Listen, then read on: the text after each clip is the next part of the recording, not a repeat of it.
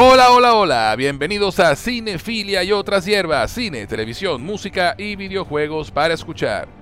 Por problemas técnicos, la semana pasada no pudimos publicar nuestra reseña capitular. Pedimos disculpas a nuestros seguidores, pero eso significa que hoy vamos a tener doble reseña. Así es, oferta de 2x1 aquí en Cinefilia y otras hierbas de la novela mexicana más cara de la historia, con dragones. La Casa del Dragón. Basada en la novela de George R. R. Martin, Fuego y Sangre, la historia de la Casa del Dragón tiene lugar 200 años antes de los eventos del Juego de Tronos, en el apogeo de la Casa Targaryen y 172 años antes del nacimiento de Daenerys. La serie cuenta la historia de origen de esta casa y el desarrollo de un conflicto intrafamiliar conocido como la Danza de Dragones, que deriva de la división de la realeza en dos bandos por la elección del heredero al trono de hierro.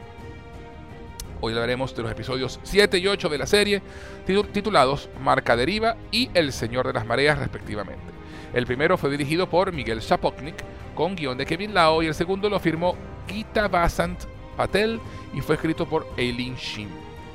Pero antes de comenzar a hablar de los episodios, quiero darle la bienvenida a mi coanfitrión en este viaje por la antigua Westeros, o Poniente, como le dicen en español, quien cada semana analiza junto conmigo lo que la serie tiene para darnos.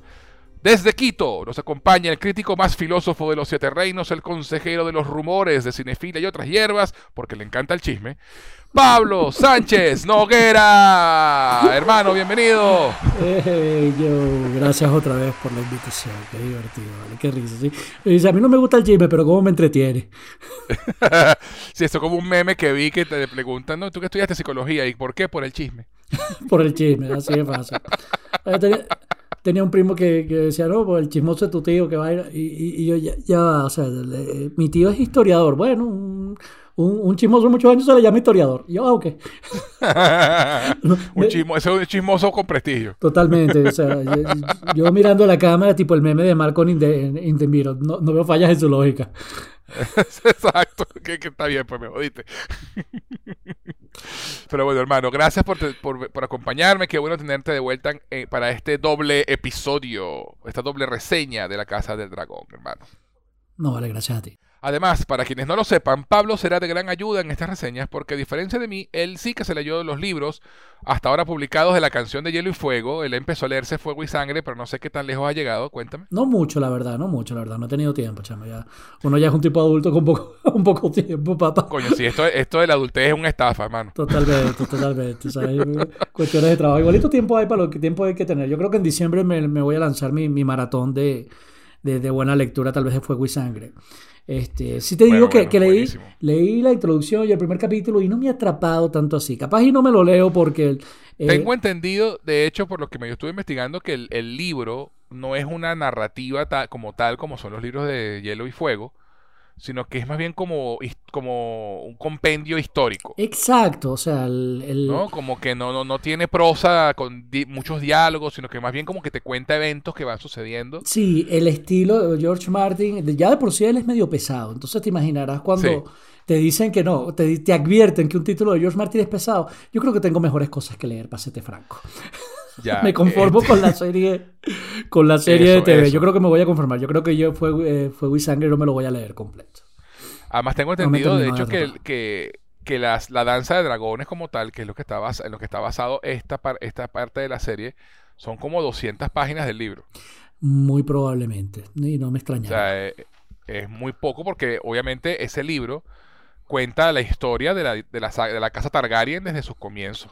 Eso es lo que estoy viendo y como te digo, no me extrañaría, no me extrañaría para Entonces, nada. debe, ser, interesante leer sobre Aegon el Conquistador, por ejemplo. Yo, yo todavía no este le perdono a George R. Martin que no haya terminado Fuego y Hielo, que yo sigo con síndrome de abstinencia por eso. O sea, la, eh, la desintoxicación que me hice es equiparable haber dejado la heroína de golpe. O sea, es horrible cuando tú llegas al final, al quinto libro, y tú dices, ya, este mamá Freud no piensa escribir lo que queda.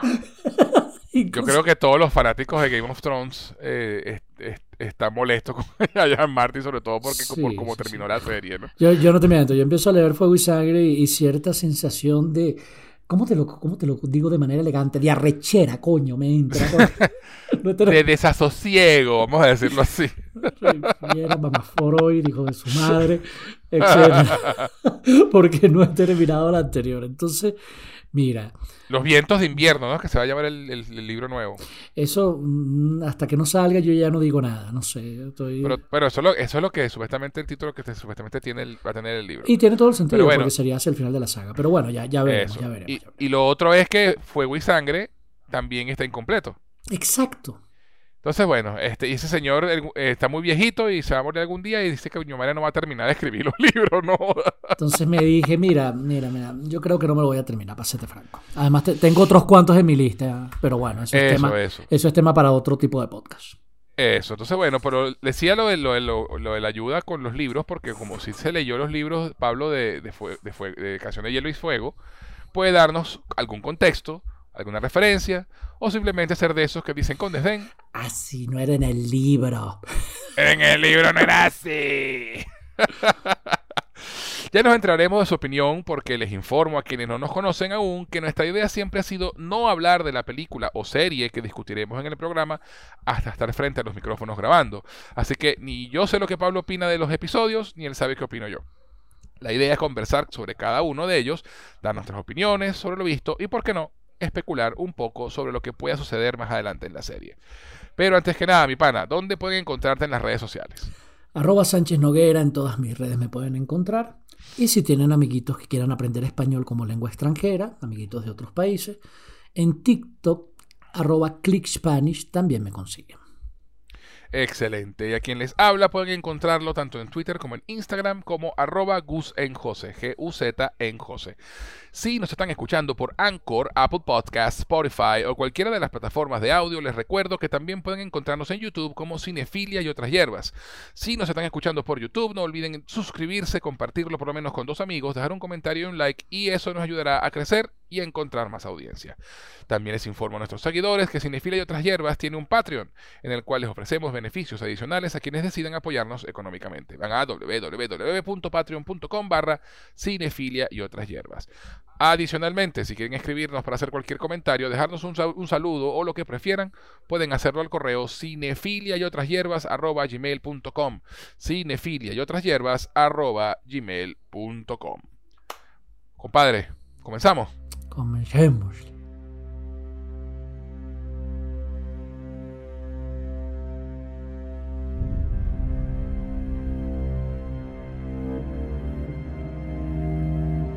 Pero, pero, pero, antes de continuar vamos a una pequeña pausa y ya regresamos con esta doble reseña de la Casa del Dragón aquí en Cinefilia y otras hierbas. Este podcast llega a ustedes por cortesía de LearnSpanishOnlineAcademy.com, tu sitio para aprender español como lengua extranjera. Si tienes amigos o familiares que no hablan español pero que deseen aprender el idioma, en LearnSpanishOnlineAcademy.com podrán tomar clases con profesores certificados a través de Zoom. LearnSpanishOnlineAcademy.com, tu mejor opción para aprender español. ¿Te provoca una taza de té? Te presento a Tea Art, una empresa creada para envolver tus sentidos y conectar con tu ser mientras disfrutas de una taza de té. Ganadora del concurso Ideas 2019 con mención especial en el área de negocios, sus productos no contienen azúcar y son 100% naturales. Tea Art ofrece diferentes infusiones y aromas, pero hoy te voy a hablar de Coco Art. Disfruta del profundo sabor del cacao venezolano fusionado con el dulce aroma de la canela, el intenso sabor del cardamomo y la nuez moscada, creando una sensación única en tu paladar, endulzada y aromatizada con la belleza y delicadeza de la flor del jazmín. Deja que te envuelvan sus beneficios y propiedades que elevan el sentirse bien por ser un antidepresivo natural, mejora la digestión y la respiración, lo que ayuda a la salud cardiovascular, aliviando el estrés y la tensión corporal. Puedes obtenerlo en presentación a granel para aquellos que aman infusionar en tetera o en su sobre individual para aquellos que les gusta la practicidad de colocar su bolsita en agua caliente y listo. Para más información y pedidos puedes escribir a somosteart.gmail.com Síguelos en Instagram en arroba somosteart. Envuelve tu ser con T-Art. Y si te gustan las buenas historias y nunca has tenido el tiempo o la voluntad para leer los libros clásicos, tienes que visitar el canal de Audiolibros con Pablo en YouTube. Ya se encuentra disponible La Isla del Tesoro de Robert Louis Stevenson, Las aventuras de Tom Sawyer de Mark Twain, Drácula de Bram Stoker y se está publicando el libro Un capitán de 15 años de Julio Verne. Lo mejor de este canal es que es completamente gratuito. Además, podrás conocer al narrador, ya que le puedes ver la cara a Pablo mientras él te lee el libro y puedes seguir el texto en pantalla, ya que lo verás marcado con el cursor. Audiolibros con Pablo en YouTube es definitivamente una opción excelente para mejorar tu nivel de lectura con libros clásicos en español. Próximamente vendrán más libros en su canal, así que búscalo, visítalo, suscríbete y mejora tu nivel de español disfrutando de clásicos de la literatura. Señoras Frikis es el podcast de humor y nostalgia sobre juegos de rol, cine, televisión, cómics y música que nadie había pedido. Cada mes, tres muchachas que pasan la treintena se sientan a la mesa para contar batallitas y hablar sin criterio de temas frikis desde un punto de vista desenfadado e irónico. El programa está disponible en Evox, Apple Podcasts, Google Podcasts, Spotify y en su web www.señorasfrikis.com. ¿Qué esperas? Suscríbete y conviértete en un hashtag Nieter.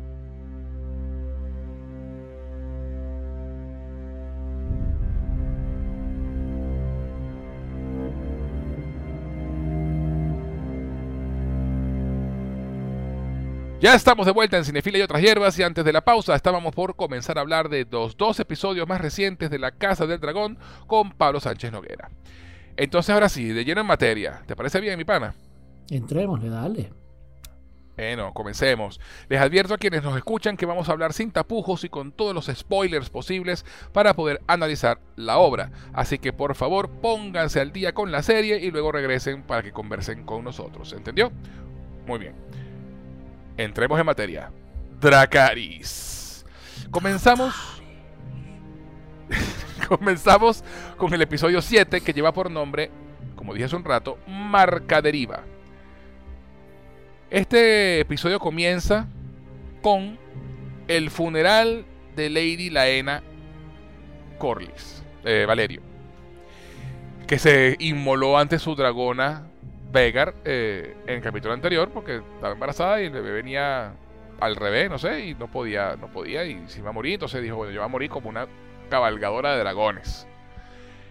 Y entonces arranca el episodio con el funeral. Y entonces eh, estaba en, Game of Thrones, hay un, o en este mundo de George R. R. Martin hay una regla. Cuando está todo el mundo reunido en un solo sitio, y va a pasar alguna vaina. Sí, tú, sabes que las reuniones felices no existen, chamo, en el universo de George R. Martin. Y, yo creo que todos quedamos ya claros con eso con la boda roja. Tú ves gente feliz celebrando alguna vaina y uno ya se prepara, uno ya tiene estrés postraumático. Sí, sí, sí, sí, tal cual, marico, tú dices, ay, mira qué chévere, están todos reunidos. Yo, ya, ya uno se pone tenso, ¿sabes? Se, te suben las cónadas a la garganta. tal cual, tal cual. Se te tensan los músculos involuntariamente y tu respiración se hace pausada porque tú dices, aquí va a pasar una vaina. Eso, eso, eso. Además que, de paso, eh, se están reuniendo por un acontecimiento no feliz, ¿no? El funeral de, de, de, Lady Laena. pues, mira, we hardly knew ye. la cara salió un episodio y se murió en el mismo episodio.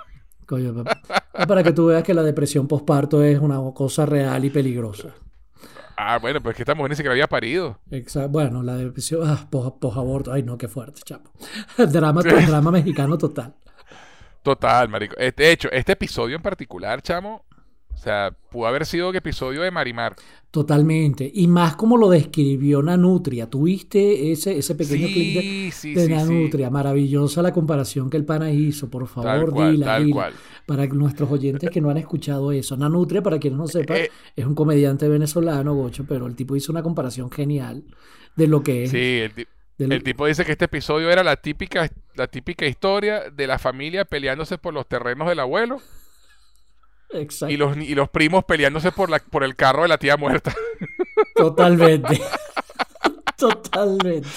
Porque claro, tenemos a, una de las hijas de Damon que no tiene dragón y tenemos a Aemon, el hijo de, de Alicent, que tampoco tiene dragón. Entonces, ese peo, ese, ese peo por el, por el dragón de la tía muerta genera todo el conflicto que se, que se, que se arma después, ¿no? Y nunca, de paso, se había llevado a la pantalla grande una, una, una, metáfora tan buena en lo de la familia peleando por los terrenos del abuelo y los primos por el carro de la tía muerta. la madre, qué bueno. Sí, sí, sí, no, demasiado bueno, demasiado bueno. Además que también se tenemos a, a, a, la, a, la, sobrina enamorada del tío con el queso de, de una década sin, sin matar. Ah, sí. Y ahí está él exactamente. No solamente los primos que pelean por el carro de tía muerta, sino el tío ese que siempre se emborracha, se desaparece, no llega, lo que quiere es venir a, cobrar la herencia y cuando llega a formar peo. Sí, sí, sí. Exacto. El, la, el, la sobrina que, se, que le tiene ganas al tío, porque tiene un esposo gay y le parió hijo a otro hombre. Porque, porque el esposo. No, no, o sea, la vaina es. O sea, demasiado novela, demasiado novela, demasiado novela. Este capítulo fue como la cúspide de, la novelera, de la novelera que venía siendo la serie. Sí. Eso no quiere decir que haya sido un mal episodio. No, para nada. Ciertamente el melodrama estuvo un pelín exagerado. A mí, a mí no me parece que haya sido exagerado, chico, sino que me, yo la impresión recurrente que tengo, y es lo único que le critico a la serie, a mí me parece que la serie es muy, muy buena. Muy, muy, muy buena en producción es totalmente impecable. Sí, eso sí, la factura es la factura. Totalmente, o sea, en producción es totalmente insuperable en, su propio estilo. Pero este, lo único que, sí te digo que, que, no me gusta, y lo puedo decir con esta, con esta afirmación categórica, es lo acelerado, Joe, del ritmo. ¿En qué, ¿En qué sentido? Bueno, es que yo vengo de ver Cold Soul, que tiene otro ritmo, la misma canción de Hielo y Fuego tenía otro ritmo. O sea, no te da tiempo de amar a los personajes. Coño, eh, esta pana con la depresión post-aborto se suicidó y tú de vaina ni sabías quién eras. O sea, no te da tiempo de amar a alguien cuando ya lo estás matando. y eso. Sí. Y eso, sí, totalmente. totalmente. Y, eso. Eh, yo, yo, yo, argumento que cuando. Si tú vas a matar un, si tú vas a matar un personaje, y esto lo hacía Game of Thrones muy bien tenía que importarte para que la muerte impactara. Ajá. Y en esto peca bastante esta, esta serie. Tú sabes que están matando gente que no te importa. Este, y, y, no tiene ese impacto. O sea, las cosas pasan increíblemente rápido. Eh, y es... Bueno, que cada, capítulo era, pasaban seis años, diez años, cinco años, cuatro años. Exacto. Un capítulo y otro. O sea, y entonces te cambian a los actores otra vez.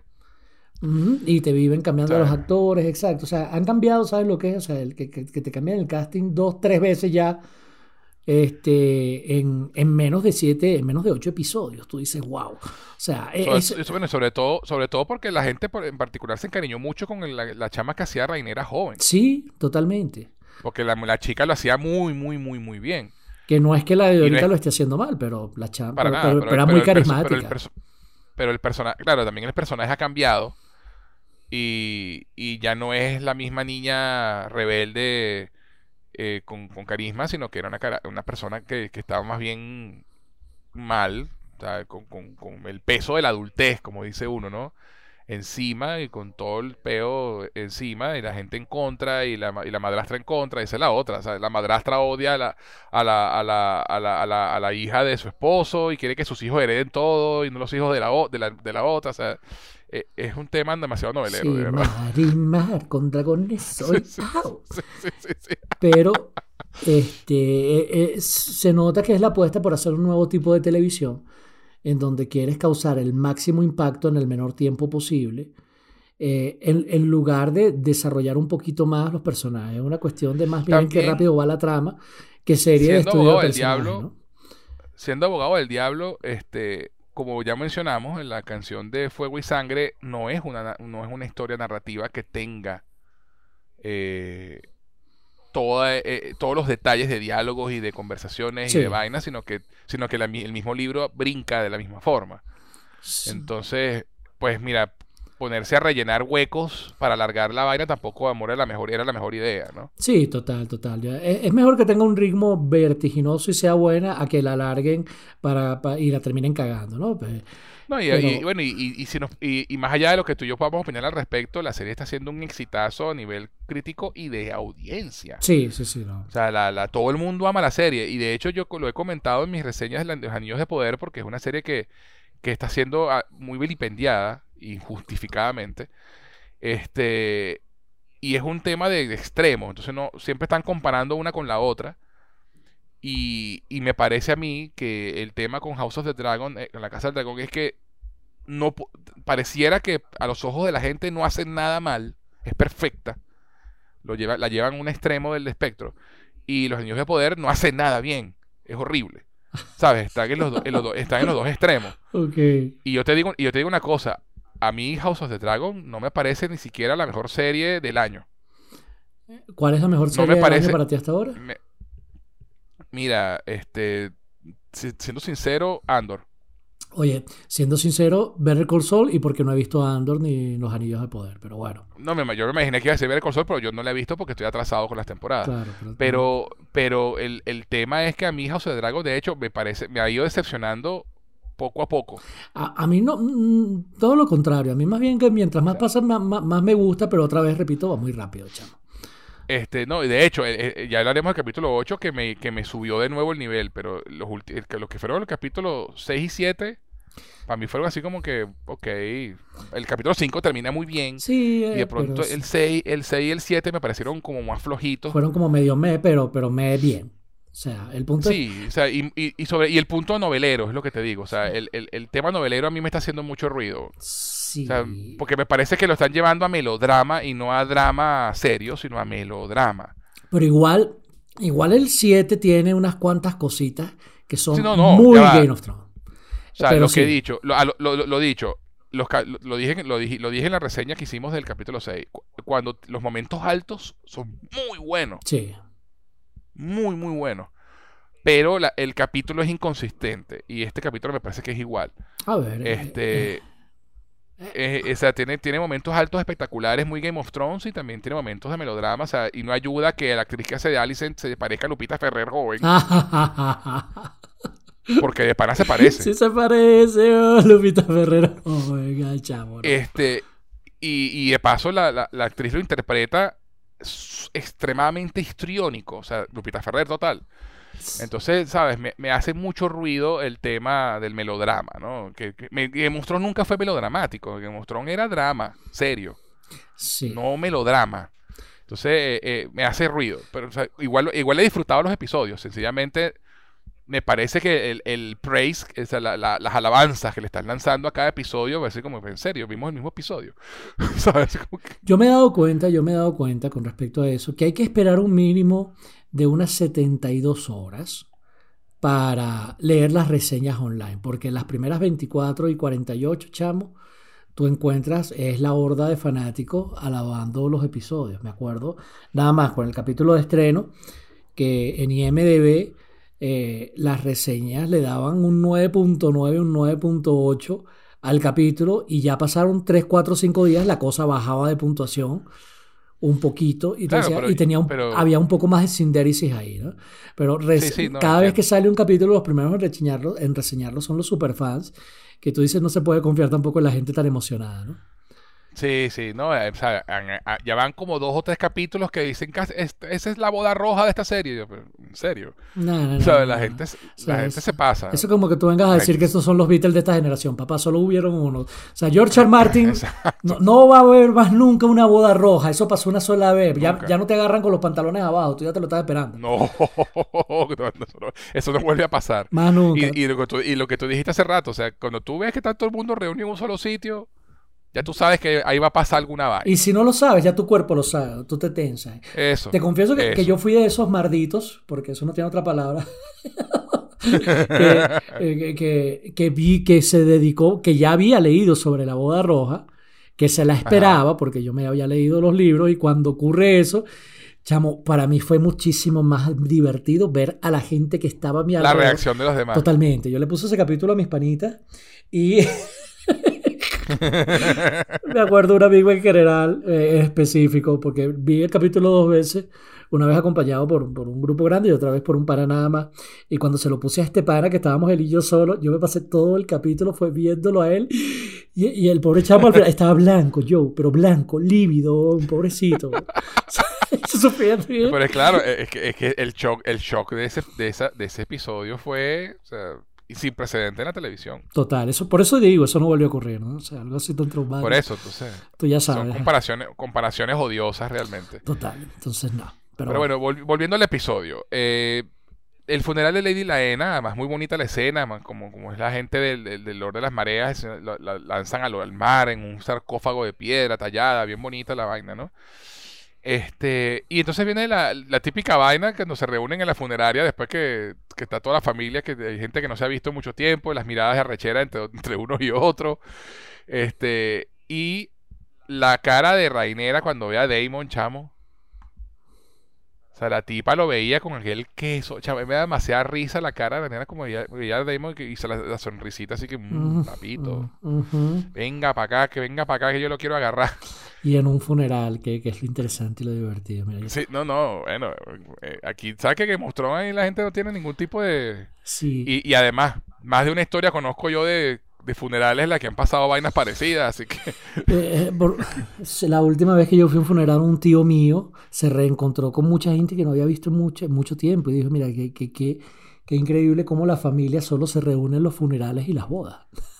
Sí, sí, eso, es realmente eso es muy común en realidad, eso pasa. Sí, sí, sí, yo siempre me acuerdo, este, nomás creo, este, en Friends que que, que Mónica y Chandler tienen una conversación hablando, no, y cuando te, entonces quisiste hacer, y cuando terminamos tirando en el funeral de tu, de, tu, de tu tío, eso fue una celebración por la vida, le dice Chandler. Pero bueno, nada, el funeral. Entonces Rainera y Demon se reúnen y tienen esta escena.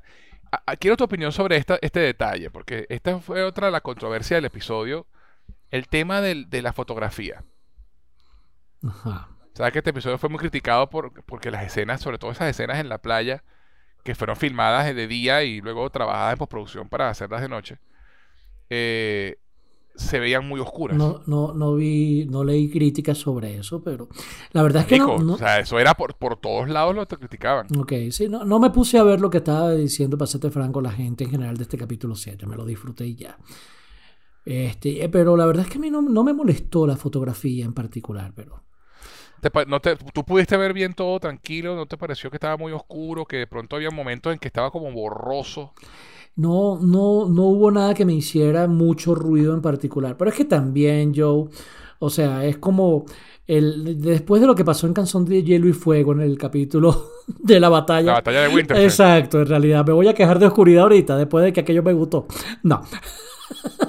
Bueno, estoy exagerando, estoy exagerando, estoy exagerando.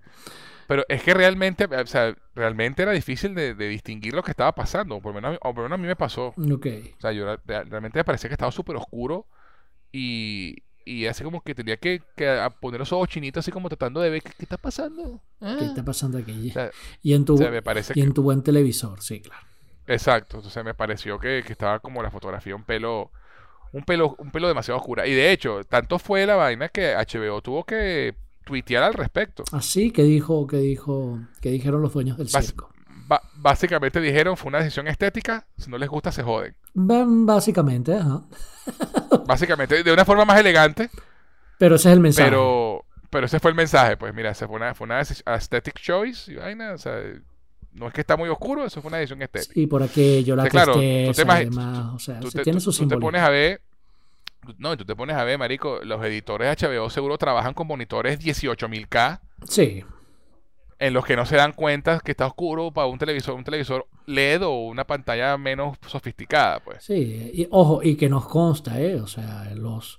Sí, sí. Este Hemos trabajado en HBO. Ajá, o sea, los altavoces de las computadoras cuestan, costaban mil dólares, o sea, y ahí se escuchaba. Sí, sí, sí, ¿no? y eran unos cualquier monitores arrechísimos. Sí, me, me acuerdo eh, eh, cierto jefe que eh, alguna vez le lanzó una observación a uno de los editores que decía, chamo, pero de, uno de los editores que era muy perfeccionista, que le decía, no pases cinco horas para editar un detallito de audio que nada más es perceptible en altavoces de mil dólares, la gente no lo va a apreciar, pero es que el nivel de postproducción y el estándar de la mayoría de los profesionales ahí es una cosa increíblemente alta. claro, claro. lo era, lo era.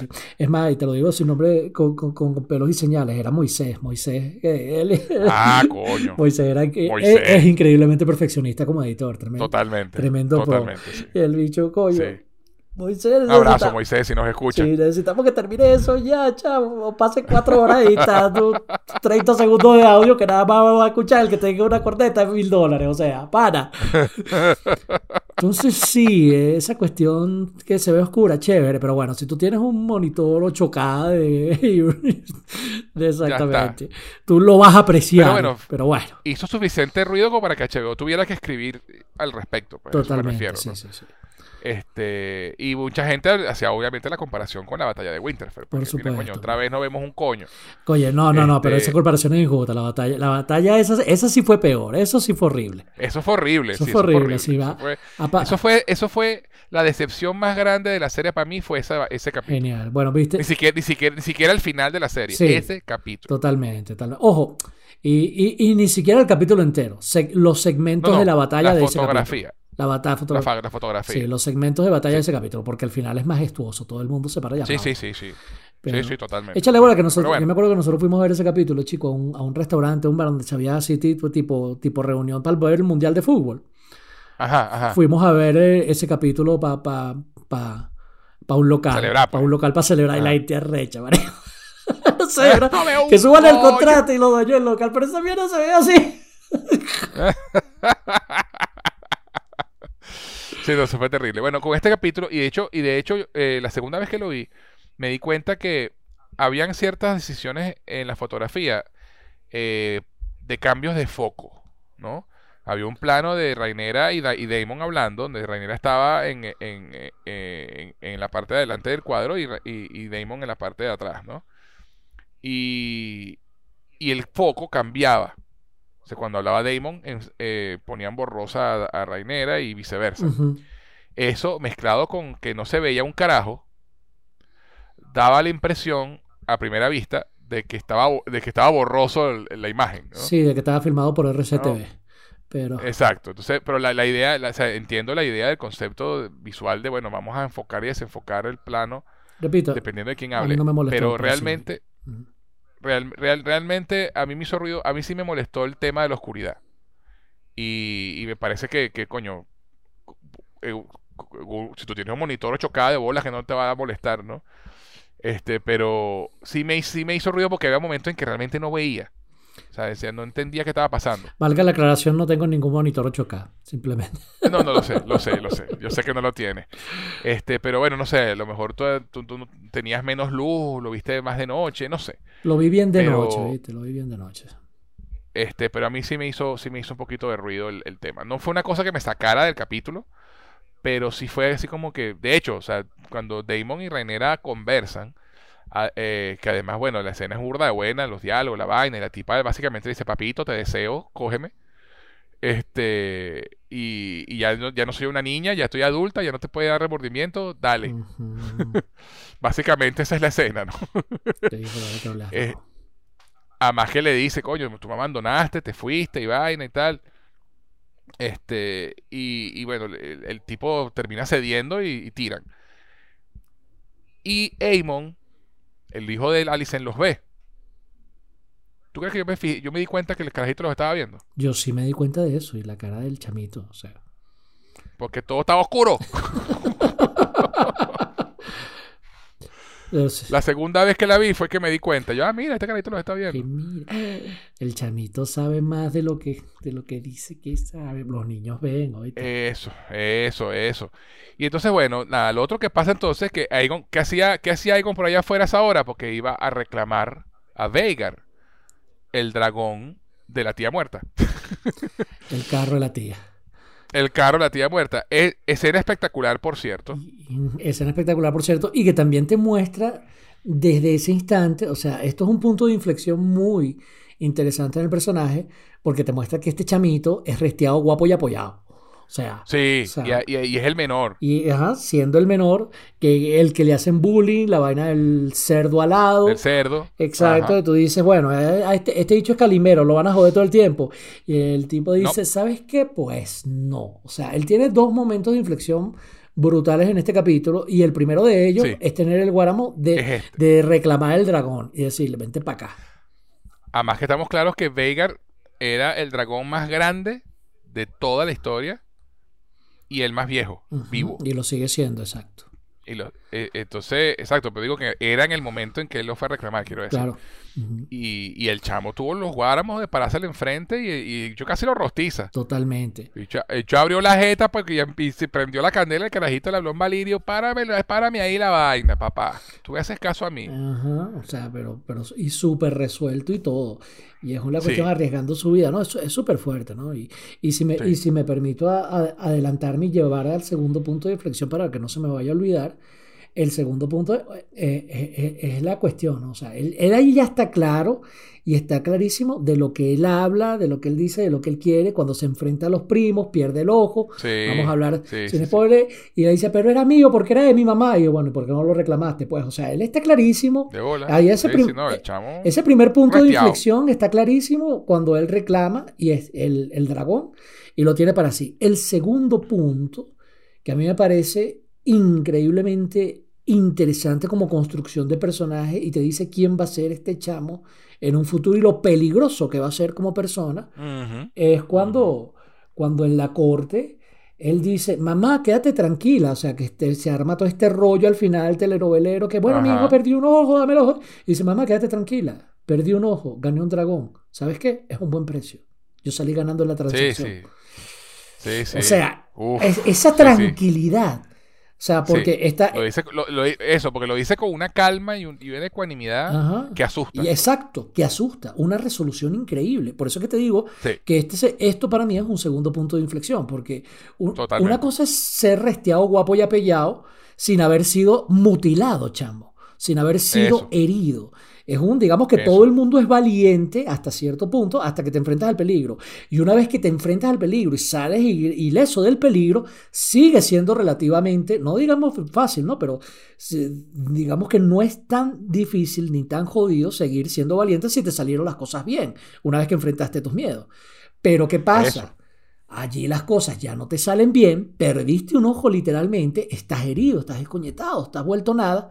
Chamo, y allí la mayoría de la gente recula.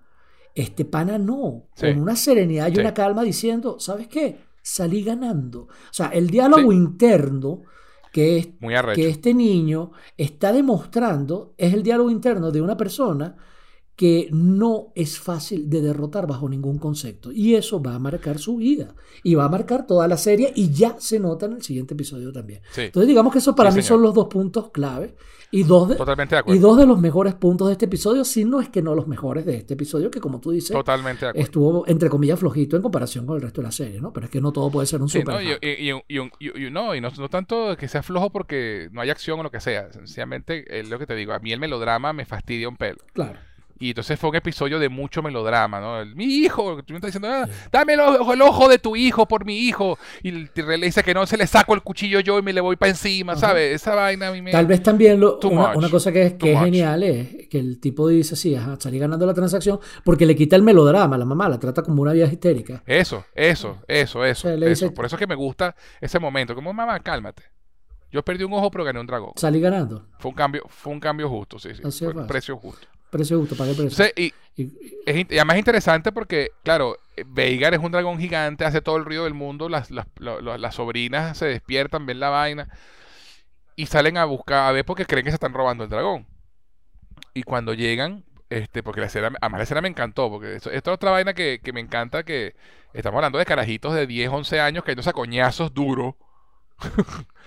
este, y, y, la serie no, no recula, ¿no? En mostrarte eso.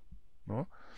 Eh, Chamo llega y ve lo que tú dijiste. No, este es mi dragón de mi mamá. Bueno, pues no lo reclamaste, pues, pa' jugar. Mm. Ahora es mío. Así es fácil. Y, y llegan, claro, y están los otros chamos, los chamos Luke y, y, el otro chamo de, de Rainera que van para allá. Y se arma la coñaza porque, bueno, el, el, carajito. Y esto, y esto es una vaina que es importantísima y es súper novelera, pero bueno, pasa en la vida real y no se puede negar. Y es cuando los padres tienen un peo entre ellos y le pasan ese odio a sus hijos. ¿No? Le traspasan ese, e, e, esa vaina a los hijos. Entonces, la, Alicent se encargó de meterle por la cabeza tanto a Aemon como a, como a Aemon que los hijos de René eran bastardos, que Aemon era el, legítimo heredero, que no sé qué, qué tal. Entonces los chamos tienen eso en la cabeza y perpetúan la violencia y perpetúan el conflicto. El chamo pa' jugó, pa' jugó, que por pa' jugó, pa' jugó, pa' jugó. al principio. al principio, coño, pero ¿por qué los voy a odiar? Si hasta bien me cae pendejo. sí, sí, o sea. Sí, pero... Claro, le meten, le meten en la cabeza lo, lo, que dijimos en ese capítulo. Eh, ella, no tiene, ella no tiene ninguna razón para pensar que Rainera le va a matar a los hijos. Pero ella igualito lo piensa y se lo va a decir al hijo, mira, ya te va a matar si tú no te... y todo viene del abuelo porque hasta Alice entera era, era ingenua en ese el sentido. Otto, Y ojo, y de paso creo, creo que fue Otto el que le dijo también a, a Alice, el niño tiene razón. El niño tiene sí, razón. al final del episodio. El niño tiene razón. Eh, tener ese dragón de nuestro lado así, o sea... Es una ventaja. Es una, ventaja. El chamo lo hizo bien. O sea, y ya. Pero bueno, el peo, el peo es que el chamo, a Aemond a Aemond, porque son Aemon y Aemon, ¿no? Son, los nombres se parecen burdas. George, por favor, coño la madre con los nombres. Este, este, sobre todo porque leídos tú los identificas sin peo, pero a la hora de pronunciarlo, hermano, Ay, no, no, está fácil. Este, bueno, e, es porque Aemond, obviamente, hace, eh, le da, primero le da un par de coñazos a las dos, a las dos sobrinas. Y cuando los otros, los, los, los, otros sobrinos, los hijos de, de, de Rainera van a defenderla, él los ataca con que, mira, ustedes son unos bastardos. Y obviamente el menor de los dos, que es el que tiene como más el peo encima de, del trauma de que, de que, no son hijos de. que son hijos de, del Strong. Se le va para encima, se cae a coñazo, y le da con una piedra, llega el carajito, le quita el cuchillo y le saca un ojo de un carajazo. Es como típica vaina. Todos están jugando, juego de mano, juego de villano. Todo es divertido hasta que alguien pierde un ojo.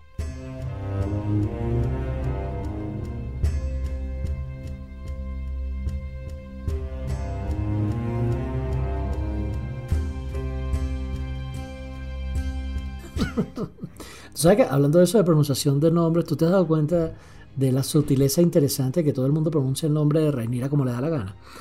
Eh, sí. sí. o sea, unos le dicen Raniera, otros le dicen Rainera, otros le dicen Ranera, y ella se dice a sí misma Rainira, con I. Rainira. Entonces, Pero el punto es que cada personaje, no es mentira, dentro de la misma serie, no pronuncian el nombre de la princesa igual. Y eso es interesante, como mínimo. Si no te has fijado en ese detalle, o si no se han fijado en ese detalle, dense cuenta, eh, está, está bien divertido en ese aspecto. Y Aemon, Daemon, Aegon, Aegon, nada, anda caca. Además que Rainira le puso a Aegon también a otro hijo de ella, entonces hay dos Aegon. Sí, y 44 Viserys después, y bueno. Sí, sí, sí, ah, Entonces, pero bueno. Pero bueno, entonces le sacan el ojo al carajito. Entonces nada, se arma el peo ahí, eh, ahí en Marca Deriva. Y de hecho el episodio se llama así porque todo ocurre en Marca Deriva. Todo el episodio ocurre ahí en esa locación. Este, y se arma el verguero, baja todo el mundo, bueno, ¿qué peo es este? ¿Qué está pasando? No sé qué. Y además llega Rainera o Rainira con, con medio despeinada y arreglándose el, el vestidito con Damon atrás. ¿Qué pasó? Sí, eso otra vez estuvo muy, telenovelesco por un lado y muy comedia ochentosa y necesaria. Sí, ya todos sabemos que estaban tirando, no hace falta, pero bueno, está bien. Sí, sí, y, y, se arma aquel peo, entonces la carajita muéstrame porque el otro le, rompió la nariz al, al, sobrino, el otro tiene el ojo, le están cosiendo el ojo, eh, y Alison está lívida de la rechera, porque bueno, obviamente es su, es su hijo, Lupita Ferrer total. Le faltó fue decir maldita Alicia, una vaina de esas. Sí, Soraya Montenegro. Pero eso también estuvo, está muy claro, chamo. Y es que cuando una madre sale, le tocan su chamo, o sea, no, no. Es su, es su, hijo. O sea, no, se entiende, se entiende, la rechera. Se entiende la rechera. No, pero es verdad. Eh. Claro. sí estuvo muy maldita la, la escena, pero en el, en el, buen sentido. Hay unas excelentes justificaciones. Sí, sí. No, y, claro, llega el peo de la vaina y baja Corlys con, con la esposa y llega Viserys. Bueno, ¿qué coño está pasando aquí? que hable mi hijo, no, que hable el otro. Entonces están en, están en, ese, en ese peo. Entonces, no, que me sacó un ojo. Bueno, él me llamó bastardo. Entonces, claro, Rainera o Rainira, eh, ella va a negarlo hasta la muerte. Ella va a negarlo hasta la muerte. No, es que me puso en, duda la, la, la, la, vaina de mi hijo y vaina. Entonces, la legitimidad de, mi, de mis hijos. Y todo el mundo se ve así como que, más o menos, todos sabemos que no son este hijos de, todos sabemos que no son hijos de él. Sí, de, de, Leanor. Además que todas estas, Leanor estás coñetadísimo por la muerte de la hermana. Total, sí, Michael, todos sabemos que te hiciste una sola operación en la nariz, ya, ajá. Sí, exacto. Tienes, sí, sí, vitiligo. Es vitiligo, sí, es vitiligo. Y entonces, claro, el, el rey Viserys, este, como siempre, tratando de, tratando de conciliar, ¿no? Y, de evitar peos y, de evitar que se, que se que reviente un peo mayor. Este, pero haciendo eso, obviamente, eh, termina defendiendo más a la hija que a la esposa. Y la esposa lo resiente. Eh, es, una, es una situación incómoda porque es, perder, perder realmente al punto de Viserys en este momento. Viserys lo que le interesa es, mira, mi hija es la, es la, está empeñado en que su hija sea la heredera al trono. Y cualquiera que hable paja de esto, pues mira, le vamos a cortar la lengua. Ese es el decreto que lanza. Que está bien, ¿eh? Que está bien, está bien, porque como rey tiene que defender su, su vaina, su casa. Exactamente. o sea, eso, eso, eso, es, eso es así. Nunca subestimes el poder de la negación. Eso, y, además, entonces, claro, Alicen, lo que te dije, pues el tipo le dice, no, bueno, ya, pídense disculpas y todo, está, que, quedamos así. Y creo que, pero tu, además que es hijo de él también, ¿no? O sea, tu hijo perdió un ojo. Y vaina, y que no vas a hacer justicia. Yo quiero, y además que me, Alicen en su arrechera va y le dice a, a Cercol, Cercol, tráigame el ojo del carajito. Uh, ese momento. es, que, es, que, Alison, eh, ahí, ahí, eh, ella la cagó. Pierde los estribos. Y, y, al final del episodio ya sabe que la cagó. Sí, sí, sí. Y dice que, bueno, usted me juró lealtad. Y yo, como su protector. Exacto. no pasé cualquier. No para mandar a matar a alguien que. es, ahí cuando te das cuenta que, que, que, que, que Circol es, es mucho menos pendejo de lo que parece, ¿no? Porque el tipo dice, o sea, tú quieres que yo le saque un ojo al nieto del rey, al hijo de la heredera, aquí frente a toda la corte. ¿Tú eres loca, Pascual? No, está bien. O sea, además, además fue un momento hacia lo, a lo bruja de Blancanieves. Tráigame el ojo de... y, el tipo casi que le dijo, o sea, eso hubiera estado dialogado por un venezolano y dijo, no, arrancáselo tú, huevona. Exacto. Lo que le faltó. Esta ciudad recha. Te volviste, volviste, o, le he dicho, te volviste loco, Wilfrido. Ah, sí, te volviste loca, ¿para cuál? No, sí, taller. Dos ojos te voy a traer. Sí, sí, sí. Los ojos, ¿no quieres también que te traiga un dedo, la uña, el prepucio también? Te lo traigo. Ah, le, sacó el riñoncito aquí frente al rey. Tú, ah, recha, sí, no. Sí, sí, sí. no, Cercol fue el que. No, vieja, hasta ahí no llego. Total. Y ahí, y, y, fíjate que después al final del episodio aparece el otro, el otro Strong, el, el lengua serpiente que ese sí le dice, si tú quieres que te traiga el ojo, yo te lo traigo. ahí tú ves ahí que, ahí tú ves que, son capaces quienes y quienes no, ¿no? Sí. Este, entonces, bueno, la vaina, la, resolución final del rey es, mira, ya está, pasó la vaina, este perdió su ojo, este tiene la nariz rota, ya está, peo entre primos, se arregla esa vaina, no quiero que se hable más del tema, y mucho menos se hable más del tema de la, legitimidad de los hijos de mi hija se acabó. Y el que hable y el que diga esa vaina otra vez, le corto la lengua para que sea serio. Decreto real. Ya está. Y ahí tú ves cómo se forman los bandos. Y de hecho, un momento que me encanta el episodio es que todo este, todo este peo armado y Damon está recostado a la puerta con una sonrisita así como que por primera vez este peo no lo prendí yo. Sí, el, bicho se tripea el caos en la familia cuando él no está involucrado. Y cuando, él está involucrado también. Sí, tipo es tremendo personaje. Por cierto, este... Eh, eh, lo, que, lo que no sé, este, yo me, eh, hace esta semana vi una entrevista que le hicieron a este actor, chamo, el que interpreta a Diamond, y, le dicen que habría... Matt Smith. ¿Ah? Matt Smith. Matt Smith, exacto. Y, le preguntaron, mira, que algo así como que, ¿qué habría pasado si Jon Snow hubiera, se hubiera opuesto a Diamond? En, algún momento de la serie. No me acuerdo qué situación específica era la pregunta, pero yo me, pero sí me acuerdo de la respuesta. Y es que el tipo sonríe, mira la cabra y dice, digamos que yo no, no habría vivido mucho después de eso. sí, no, el, tipo, el tipo es, es, muy buen personaje, la verdad. Sí, es maravilloso, ¿no? Y Matt Smith se lo tiene muy bien estudiado, o sea en, ese sentido. Lo que ah, de, aquí, pues bueno, yo saltaría hacia, hacia el final de este capítulo, la negociación y la mente. Sí, eh, para, allá, para allá vamos. Entre, entre Rhaenyra y Daemon, precisamente, cuando esta pana le dice, mira, o, nos unimos o nos hundimos. Eso. No, bueno, y antes de eso, lo que tú comentabas, ¿no? Eh, Otto va y habla con Alicent y Alice está esperando que le arme un peo por, por, por, por, loca. Y él le dice, coño, yo nunca había visto este lado tuyo. El tipo sigue alentándola. Que... Y le dice, por, por primera vez en mi vida siento que estás lista para pelear este peo. Porque estamos jugando un juego feo. Y... Lo único que tienes que hacer es controla tus emociones. pero ya sé que estás dispuesta a todo. Tu hijo tiene razón. Un ojo por un dragón es un intercambio justo. Tenemos ese dragón de nuestro lado. Y en eso es una cosa que hay que estar claro, chamo. Y, en general las posiciones de poder son así. Y eso es algo muy interesante y que tú de chamo no sabes hasta que llegas a la vida adulta. Y, estás en una situación relativamente de poder. No existe tal cosa como estar en una relación de poder sin tener que lidiar con cosas feas. O sea, incluso si tú vives una situación en donde no estás lidiando de cosas feas, es porque hay un poderoso por encima de ti que una de dos, o te está protegiendo sin que tú te des cuenta, o te está jodiendo sin que tú te des cuenta. O, puede que las dos cosas. Pero en general, los que toman las riendas y, deciden, y deciden las situaciones por quienes no están en el poder son así. Y tú tienes que estar consciente, ¿no? Mientras más ascienden, bien sea, y eso aplica para todo, organizaciones, trabajos, gobiernos, o incluso, entre comillas, una familia, ¿no? O sea, el que lidia con las cosas feas de la casa para que los chamos estén bien es el papá, si lo quieres ver en una familia, y en una organización es así, el que lidia con las cosas feas es el gerente y encima el vicepresidente, etcétera, y demás, y eso es así. Entonces, tú tienes que estar consciente que vas a enfrentarte a cosas feas, porque si no, adivina que no sirves para el juego, te van a comer. Eso es lo que yo aprendí en, el mundo corporativo. Sí, es así. Otra, otro de mis momentos favoritos del episodio eh, ocurre en pelo antes de todo este conflicto. y es eh, Corlys Velaryon y su esposa, la princesa Rhaenys, conversando sobre qué va a pasar con el con Marcaderiva y con el, con el título de Señor de las Mareas, ¿no? Este, porque eh, la idea de, de es que, bueno, su hijo mayor va a ser el rey y su hijo menor sea el herede como hijo de Leonor eh, quote unquote, ¿no?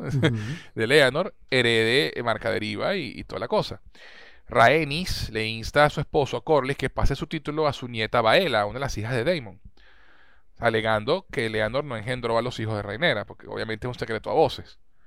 Y Corlys se niega, y él dice una vaina muy arrecha que nunca lo había visto de esa perspectiva, y es muy cierta. Porque eh, Rhaenys le dice, coño, pero o sea, no es tu sangre. Dice, pana, la historia no recuerda la sangre, recuerda los nombres. Y ese chamo tiene mi apellido. Eso es todo lo que importa a la hora de la historia. Y es tan cierto, hermano. Pues sí. Y, Qué arrecho. Y adicional otra cosa, sabemos que los Laenor no son mencionados en Canción de Hielo y Fuego, por lo que... Los, los velarios. Los velarios. Los velarios no son mencionados en Canción de Hielo y Fuego, al menos no... Igual que los Hightower. Ajá, y por lo que tú sabes que van a desaparecer. Entonces, bueno, este, eso lo que le importa a él es justamente que su nombre se mantenga. No importa tanto que el chamo en verdad tenga su sangre. Cosa que va a ser un peo para el capítulo que viene. Y lo otro que pasa aquí es lo que tú dices, ¿no? La vaina de, toda la, conspiración, digamos, que tienen Rhaenyra y Daemon, ¿no? Dice, mira, o sea, necesito, tenemos que casarnos tú y yo. Como tú dices, o nos unimos o nos hundimos. Y Daemon le dice, bueno, pero tú estás casada. Para que eso pase, Leonor tiene que morirse. Y ella sí. Y hay una escena muy bonita antes de esto, donde Leonor va a hablar con Rhaenyra después, después que pasa todo el peo, y llega, coño, ¿qué pasó aquí? Porque están mis hijos coñetados? Y dice, no te enteraste de nada, porque estabas borracho por, por, la, tristeza de la hermana, se había echado una pea y estaba perdido por ahí. Y el carajo le, le dice a Reinira, coño, yo, te pido disculpas, yo de verdad que me he sido, no he sido el, el, esposo que, que necesitabas y ahora en adelante me voy a dedicar a ti, me voy a dedicar a mis hijos, a nuestros hijos y voy a ser el esposo que tú querías y tú ves a, a, a viéndole que, venga, de pana tú eres un buen tipo, le dice. Y por, eso hay que darte matarile. Pero lo arrecho es que no le dan matarile, marico. Eso fue el mejor momento del episodio. De pana para mí. Sí, bueno, no sé. O sea, tú en verdad, tú, en verdad juras que le dieron matarile. Que en verdad, y, eso hubiera sido terrible a nivel narrativo porque te, le agarras a demasiada rechera a Reinira. Y a Damon. Porque entonces se supone que. O sea, eh, después hablaremos de, que si, si, somos de los negros o de los verdes, pero sea, eh, y estamos claros que en, el universo de Josh R. Martin ser demasiado bueno nunca te, va, nunca te va a ir bien por eso, ¿no? Totalmente. Sino que lo diga, sino que lo diga Ned Stark. Este, pero me gustó que contaran la manera de que, coño, no matara a Leonor y, igual, las, igual conseguir sus objetivos, ¿no? O sea, ese twist del final, donde, donde tú ves que el carajo está montado en el barco con el, con el novio, con, con Carl, y se van. Y dices, coño, por fin, no mataron al gay. Sí. Este, pero tú juras por un momento que le van a dar su matarilia durísimo. Yo nunca lo, juré, marico. Yo en lo que lo vi montado en el bote con el tipo, dije, verga, qué arrecho. O sea, se lo, le dieron una salida. Sí, y él, y él aceptó siendo inteligente. Claro, además que también, y también hacen, hacen el, red herring de engañarte de, que, de que lo van a matar, porque tú ves a Damon hablando con Carl y le dices, no, sabes que más allá de Marangosto hay sitios donde no importa el nombre y le pone plata en la mano, entonces dices, nada, va a poner a este a que mate al novio. Eso, eso es lo que este todos pensamos en ese instante, tú dices. Eso, eso. Y entonces, claro, tú ves la vaina y tú ves que Damon mata a alguien en un momento que tiene parecido en cuanto a fisicalidad con, con Leonor en unas escaleras y tú no le paras media bola a la vaina. Y de pronto la pelea, ¿qué haces aquí? No sé qué, y, pa, y se encuentra el cuerpo carbonizado, claro, muy chimbo para pa Corlys y la esposa porque piensan que se le murieron todos los hijos. Claro, y, pero lo interesante es que date cuenta que el objetivo, eh, o sea, bien, Ra se lo dice directo a, a, a Daemon, ¿no? O sea, lo que queremos es que piensen que lo matamos. Porque entonces este, ellos pensarán en lo que somos capaces de hacer. Y el objetivo de eso. eso, no era matarlo. El objetivo era que hacer pensar a los demás que lo habían mandado a matar. A los, sobre todo a sus enemigos. Ajá, que no, pero que no tuvieran pruebas. Y lo hacen de manera muy, muy, muy buena. Y es donde te das cuenta, ¿no? De que, entre comillas, estos villanos son buena gente. O sea, son, son, los héroes porque al final esto es medio el padrino, no existen personajes buenos, pues. Entonces, todos son malos. Pero, exacto, exacto. pero dentro de su maldad, estos panas son buenos porque, porque te dieron la salida. Mira, una de dos. O, o, o, huyes y te haces el muerto, te matamos. Y por ahí hay gente entonces diciendo que Elvis está vivo, ¿no? O que estuvo. exacto, exacto. O que estuvo vivo hasta hace poco, pero bueno. Eso, ¿no? Y entonces me pareció una solución excelente, que porque además que, que, coño, el tipo no se, no, se merecía que lo mataran, pues. No, era súper buen tipo, eh. en ese aspecto, sí, sí, sí. Eh, y, y, entonces, claro, cuando él le propone todo esto, Reiniera lo ve así como que no, no, esto no va a funcionar contigo. tú no, puedes, no puedes ser tú. Más aún que él nunca se involucró en, los peos políticos y de la familia. Él lo que quería era vivir su vida y ya, si te das cuenta. O sea, él es el gran. él, es, él, es, un gran ausente. Con, durante todo este peo, incluso se, se, lo llegan a reclamar. Bueno, ¿dónde está tu papá? Eh, con, Eso, sí, sí, sí, eh, está feliz por ahí tirando con algún hombre, algún tipo en algún bar. Eso, jugando las, jugando las espaditas con no sé quiéncito, algo así. Ah, algo así dice. Tú dices, Lanzan una punta así, la puya así. O sea, que, que, es lo interesante de la cosa, que eso también ocurre en las esferas de poder, que es que normalmente dejan tranquilo al que está tranquilo. Pues. Eh, o sea, tú lo has dicho que, que si bien el, tú no puedes ser muy bueno como Nextar, pero Nextar tenía el rollo de que él jodía. O sea.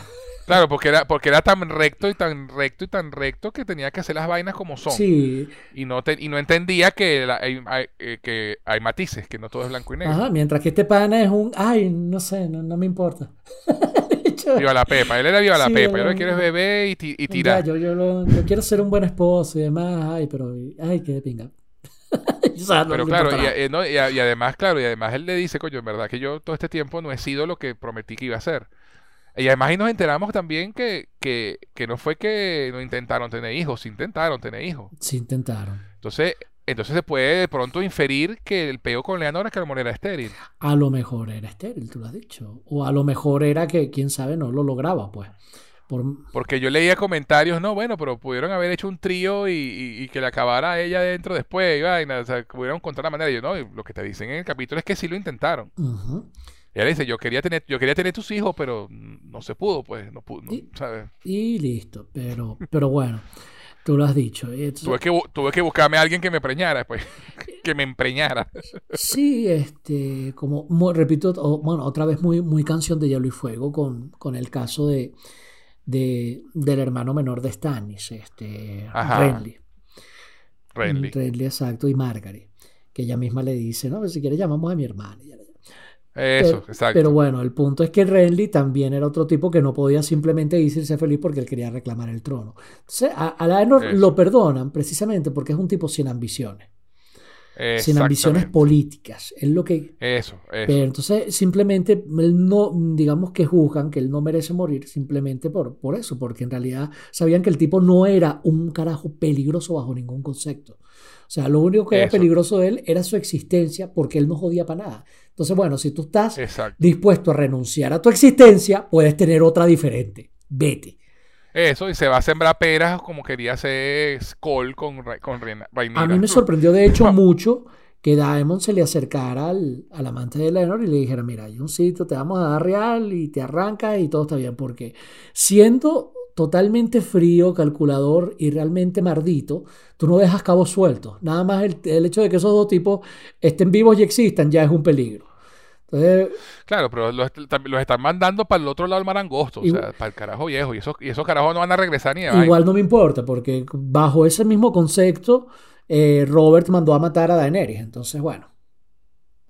Por eso, pero claro, Robert tenía otra, otra, otra, otra idea en la cabeza que era no quiero que un Targaryen se vuelva a sentar en el trono. Es que también Daenerys quería, iba a reclamar el trono, ¿no? Pero bueno, el punto es ese. Eso. Pero bueno. Este carajo, no, como tú dices, este carajo no tiene ningún tipo de ambición más allá de vivir su vida en paz. Pero repito, tú eres un tipo de esos que hacen bien las cosas. Chamo, Don Corleone lo, mata, lo manda a matar, punto, ya. sí, sí, sí, sí.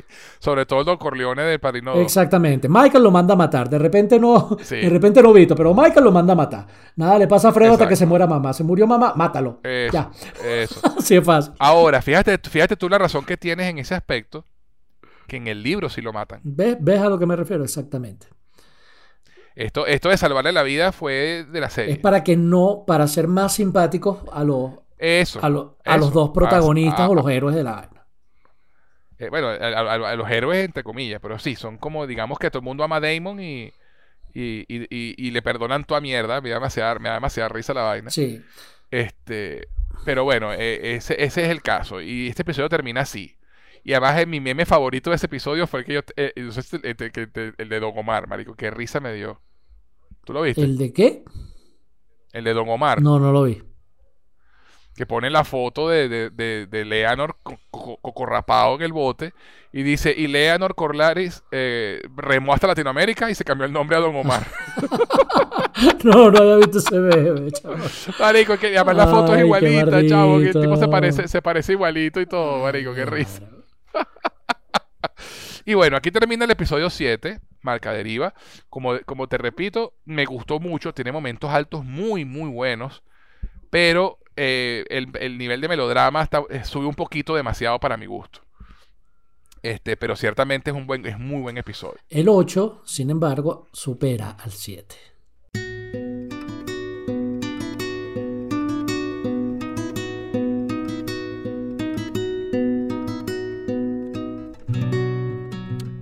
Sí, señor. Y el episodio 8 se llama El Señor de las Mareas.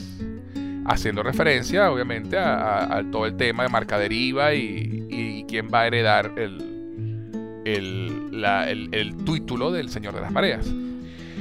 y, y, aquí viene el último salto temporal de la serie. Tengo entendido que ya no van a haber más. O sea, que ya este, este cast es con el que vamos a estar el resto de la serie. Ya son los que son, estamos los que estamos, se acabó este rollo. O por, o por lo menos hasta que cuenten la, la historia de la danza de los dragones, porque tengo entendido que, que, la idea de la serie es contar toda, todo el libro. Aquí ya... O sea, es contar la, la historia de todos los reyes Targaryen. Ya no hay más recorte de personal, ok.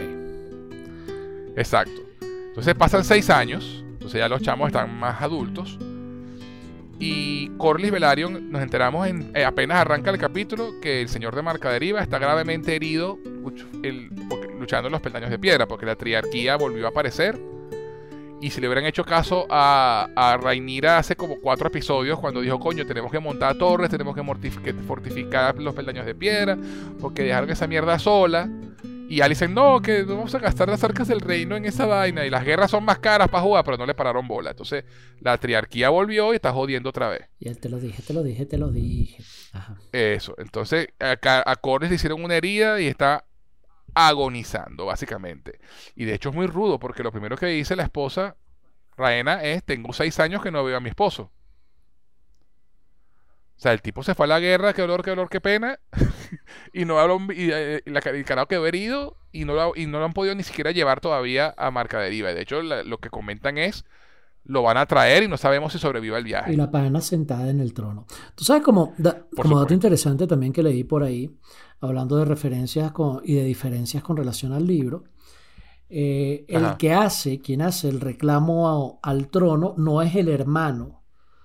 No es Vaemon. no, es, no es el hermano, sino primo. O sea, lo que los hace todavía más ilegítimo. Claro. Este, por, por, de, de cara a los al, al reclamo al, al, trono de, de, de marca deriva. Pero bueno. Y, y algo, y algo que hay que decir, chamo, también en este capítulo, ya todos estamos esperando a ver a Viserys convertido en Gollum. Oh, sí. Y no oh, decepcionó. O sea, en, pero, no, pero para nada. Tú veías en el capítulo 7 y tú decías, pero ¿qué tanto más van a escoñetar a Viserys? No, si lo podían escoñetar pues más. Estuvo Maravilloso el maquillaje, la producción, etc. Brutal. Y esta semana se hizo precisamente famoso un comentario que hizo el actor, que como sea que se pronuncie, Paddy Considine, que es el actor que encarna a Viserys, hace... Llamémoslo Paddy. Paddy, el pana Paddy, llamémoslo Paddy, pues. Ese. Digámosle Paddy, le pondremos Paddy al niño. Este, que, el, que el tipo, este, probablemente en lo que se refiere a, actuaciones, el tipo ha hecho la mejor actuación de la serie hasta ahora. Yo creo que es difícil discutir, ¿no? Darle el primer lugar a él. Si bien hay otros, o sea, Matt Smith se la está comiendo y la, la princesa del yo, yo, yo, voy más allá. Paddy se montó la serie sobre los hombros y la cargó hasta este episodio. Sí, totalmente, totalmente. O sea, el verdadero protagonista de la serie hasta ahora ha sido y fue y fue Paddy. Y el tipo lo ha hecho de manera magistral. Y es un increciendo, ¿eh? Ese carajo tiene, tiene que ganarse el Emmy, marico. Este. Bueno, bueno ahí, ahí estábamos con, también con, con, Bob Odenkirk y entre ellos dos va a ser la Exacto, vaina. No se lo dieron a Bob Odenkirk, no sé. Pero, pero bueno, digamos que es un excelente candidato y sí es merecedor de un Emmy, total.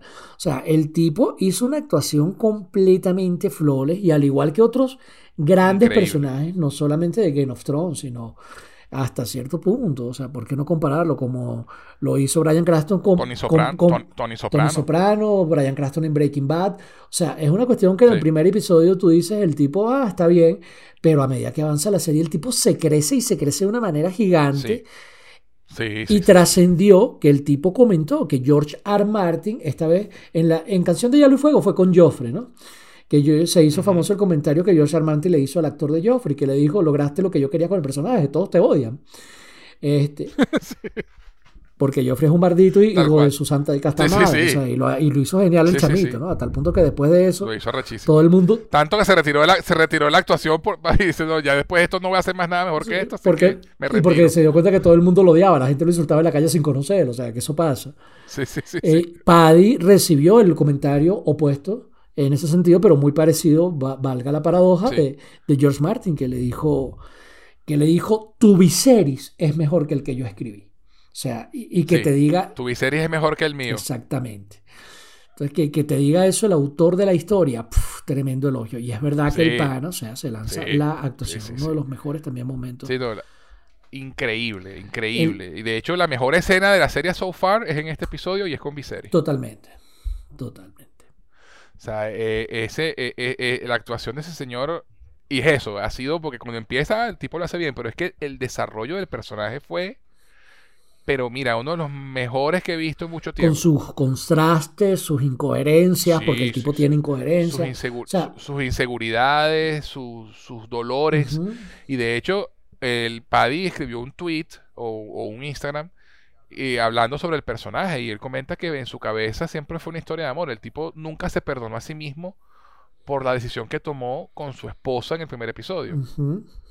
Y se nota. Y él lo, él lo dice, o sea, sí, se nota. él nunca se perdonó y entonces todo el dolor, todas las vainas que le pasaban, él quería sentirlos, porque era una forma de castigarse de la, enfermedad que le estaba cayendo encima. O sea, lo, que es construir dramáticamente y, realmente comprender tu personaje, o sea. Sí, y de hecho le, dio gracias a la actriz que interpretó a su primera esposa. Dice, tú, tú estuviste solo unos pocos días con nosotros, pero tu actuación y tu trabajo informó la mía. y, me hizo ver mi personaje de otra manera. Y, el carajo dice, coño, eh, eh, que yo quería eh, simplemente era castigarse a sí mismo por, por, haber, por, haber hecho, por haber hecho sufrir tanto a su esposa, porque ella se iba a morir de todas, todas. O sea, no había forma de salvarla. Y, hace, y haberla hecha, lo que se arrepiente es haber permitido que le hicieran sufrir de esa forma en sus últimos momentos. Sí, y, adicional a eso, yo también está la otra, que es la, otra comparación obvia, pero no por obvia vamos a dejar de mencionarla, que, recuerda a Gollum con el Señor de los Anillos. O sea, todo el pedo del Señor de los Anillos es una gran metáfora sobre el poder y cómo el peso del poder te escoñeta.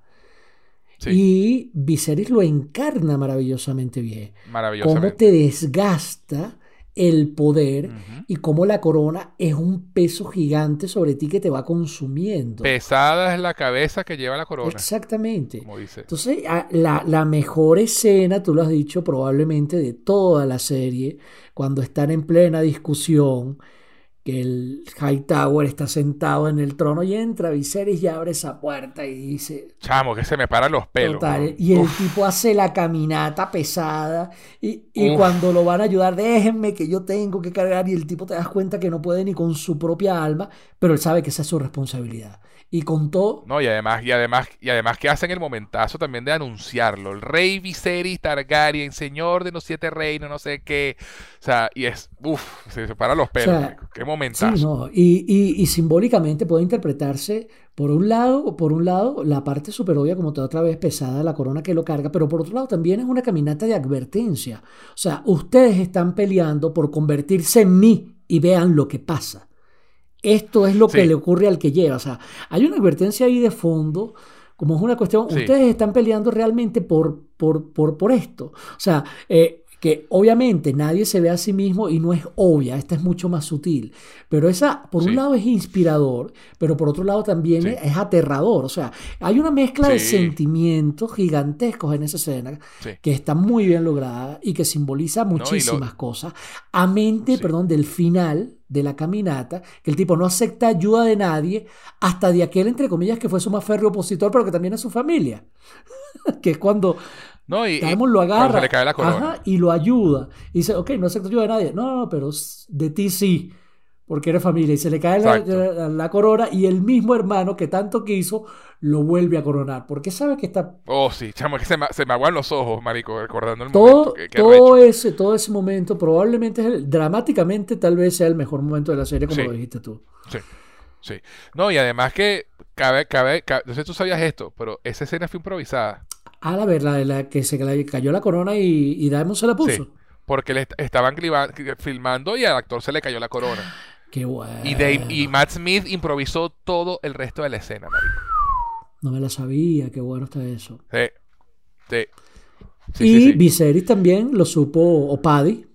Supo, supo llevarlo, pues, exacto. Como un buen actor que es profesional que es, vio lo que su compañero estaba haciendo y siguió. Y ahí es cuando tú te das cuenta de los pequeños detalles, ¿no? De, los duendes de la actuación y de los grandes dramas, ¿no?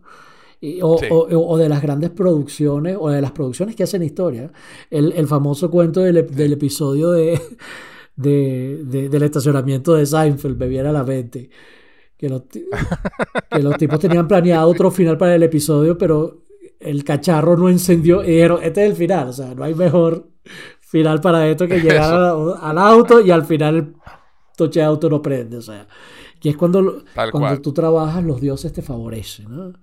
Y, y, eso. se ve acá, que qué bueno, no sabía lo de la improvisación de esa escena que se le cayó la corona fuera de guion. Sí, sí. Muy, muy bueno. Una maravilla de escena, una maravilla de escena. Genial, en serio. Y, y bueno, y, y, todo este peo viene porque, como bien comentamos, el hermano de Corlys, pues quiere quiere, quiere que le den a él, heredar él, marca deriva, porque obviamente los hijos de Reinira no son hijos de Leonor. Y tiene el mismo peo encima del, hermano, pero a este se le importa la sangre y no el nombre. Y obviamente de pura paja porque es su propia ambición y ya. Este, y entonces Otto, que está, como el rey está ya muy grave, porque todo el tema, la significación de ese momento del que acabamos de hablar de, de, Viserys caminando hacia el trono con dificultad es que el tipo ya está grave. El tipo está postrado en cama, lo tienen drogado con, leche de amapola, por el dolor y obviamente para que no piense demasiado y, ya tenerlo ahí y poder ellos tomar decisiones, Otto y Alicent, porque obviamente la mano del rey, en la ausencia del rey, la mano es quien se sienta y toma decisiones. Eh, y obviamente se eh, están planificando joder a, a con el tema de marca deriva, pero le llega la noticia a Damon, allá a Roca Dragón, de que eso está pasando, entonces ellos dicen, tenemos que irnos para allá a defender el reclamo de, de Luceri de que es el hijo, ¿no?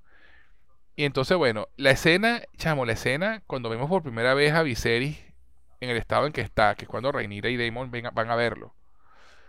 Este, Rhaenyra está embarazada, por cierto, de su tercer hijo con Daemon. Por cierto. y uno de los hijos, el mayor, creo, de, de, de Rhaenyra se llama Aemon también, igual que el, que el mayor de, de Alicent. Exacto, y el menor le pusieron Viserys le pusieron Viserys. Que eh, además que escena tan bonita cuando el viejo lo ve y dice Viserys. es un nombre digno de un rey. lo llamaron como yo. Y así son los abuelos. Eh, mira, y estamos claros de que Viserys es el primer White Walker de, of Thrones, ¿no? Ay, no, vale, chicos. Vale. Ah, sí. Marico, pero es que pobrecito, la, la lepra lo tenía consumido, pero es que, chamo, además el maquillaje, como tú dices. Viserys buena gente, vale, sí, tomar. Sí, vale, sí, sí, sí. Sí, sí, sí. sí, sí, Viserys no le habría quitado un este dragón a Daenerys, Eso, eso.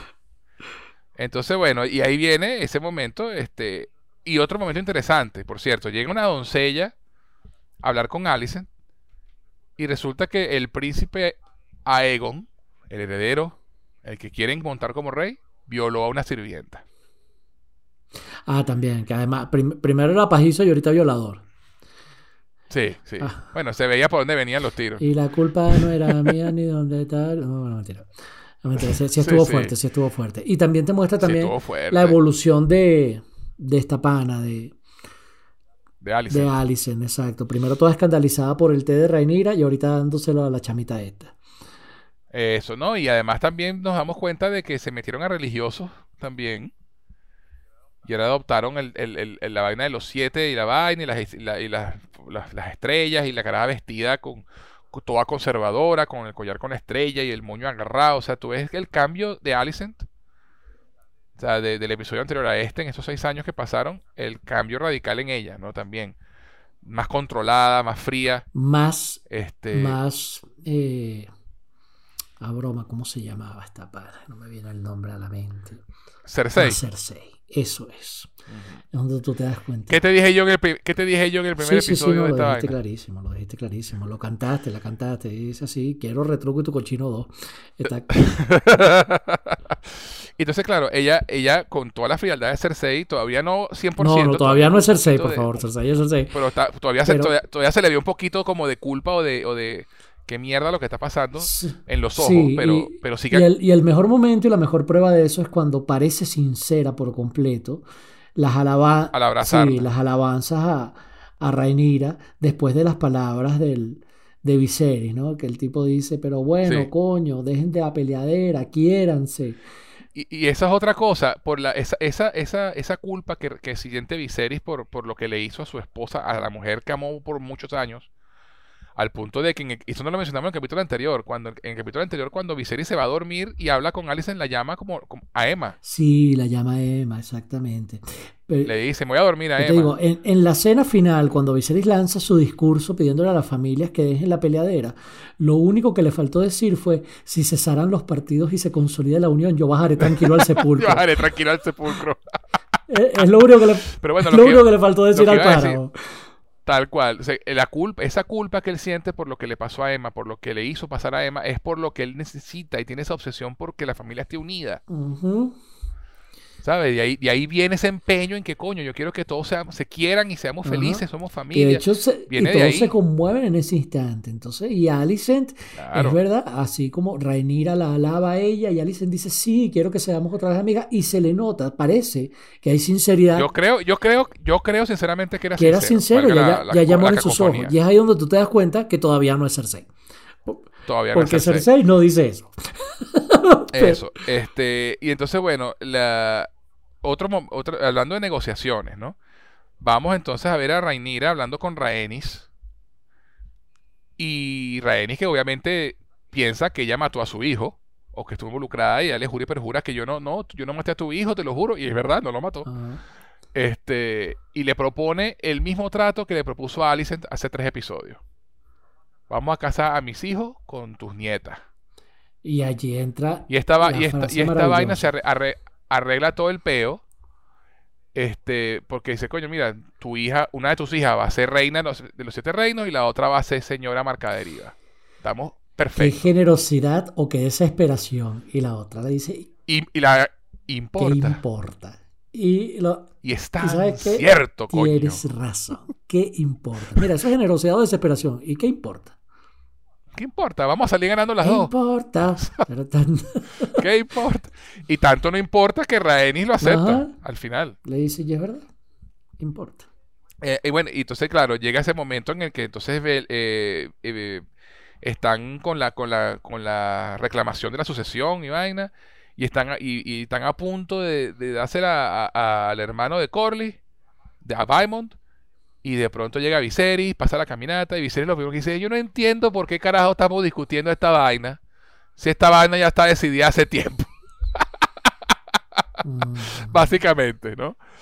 Este, y el tipo dice, mira, pana, o sea, te guste o no te guste, esto es así porque la única persona que puede decir lo que pensaba y quería Corley es su esposa, así que que hable ella.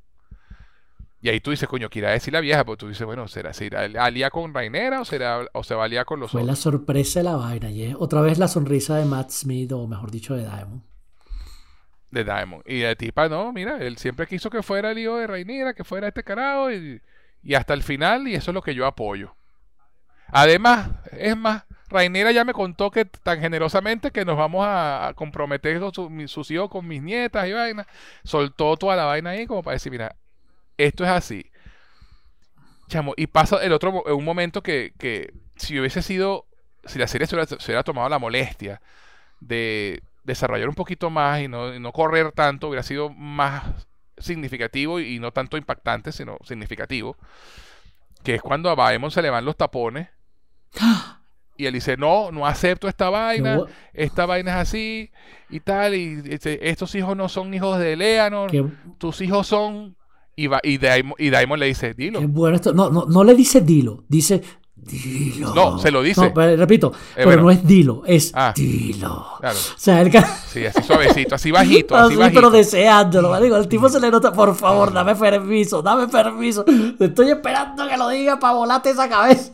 Qué bueno. Además hay, además hay un, además hay un momentazo también que si, pestañe, que si pestañeas te lo pierdes, en el que Daemon mira a Rhaenyra y Rhaenyra le hace un gesto como que sí, o sea, como pidiendo, como diciendo, hay un momento ahí donde, puedo? donde hay sí, una. Chale bola, chale bola. Sí.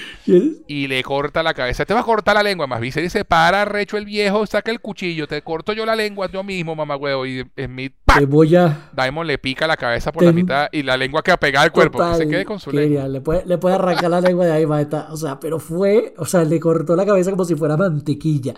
Qué bueno. Eso. Qué bueno, qué bueno ese momentazo. Que no. Ojo. Pero es lo que te todos esperábamos que ocurriera, pero no que ocurriera tan rápida y violentamente. Sí, pero, pero te digo, siendo la serie como, viendo, yendo la serie como va, a mí no me importa que hayan matado a ese tipo. Claro, o sea. En la serie simple es puro shock.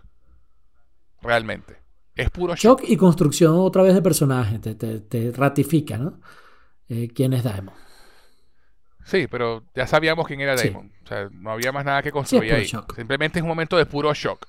Que en una serie como Game of Thrones, ese momento hubiera sido mierda, mataron a este tipo. No, este momento fue uño y ya, pasó. Todo el mundo se le olvidó que lo mataron. Es que prácticamente nadie sabe quién era ese coño madre hasta este, hasta este episodio. O sea, por, era demasiado cero es, es, es, lo que te digo, lo que te digo de la gente adorando la serie No Matter What. Claro.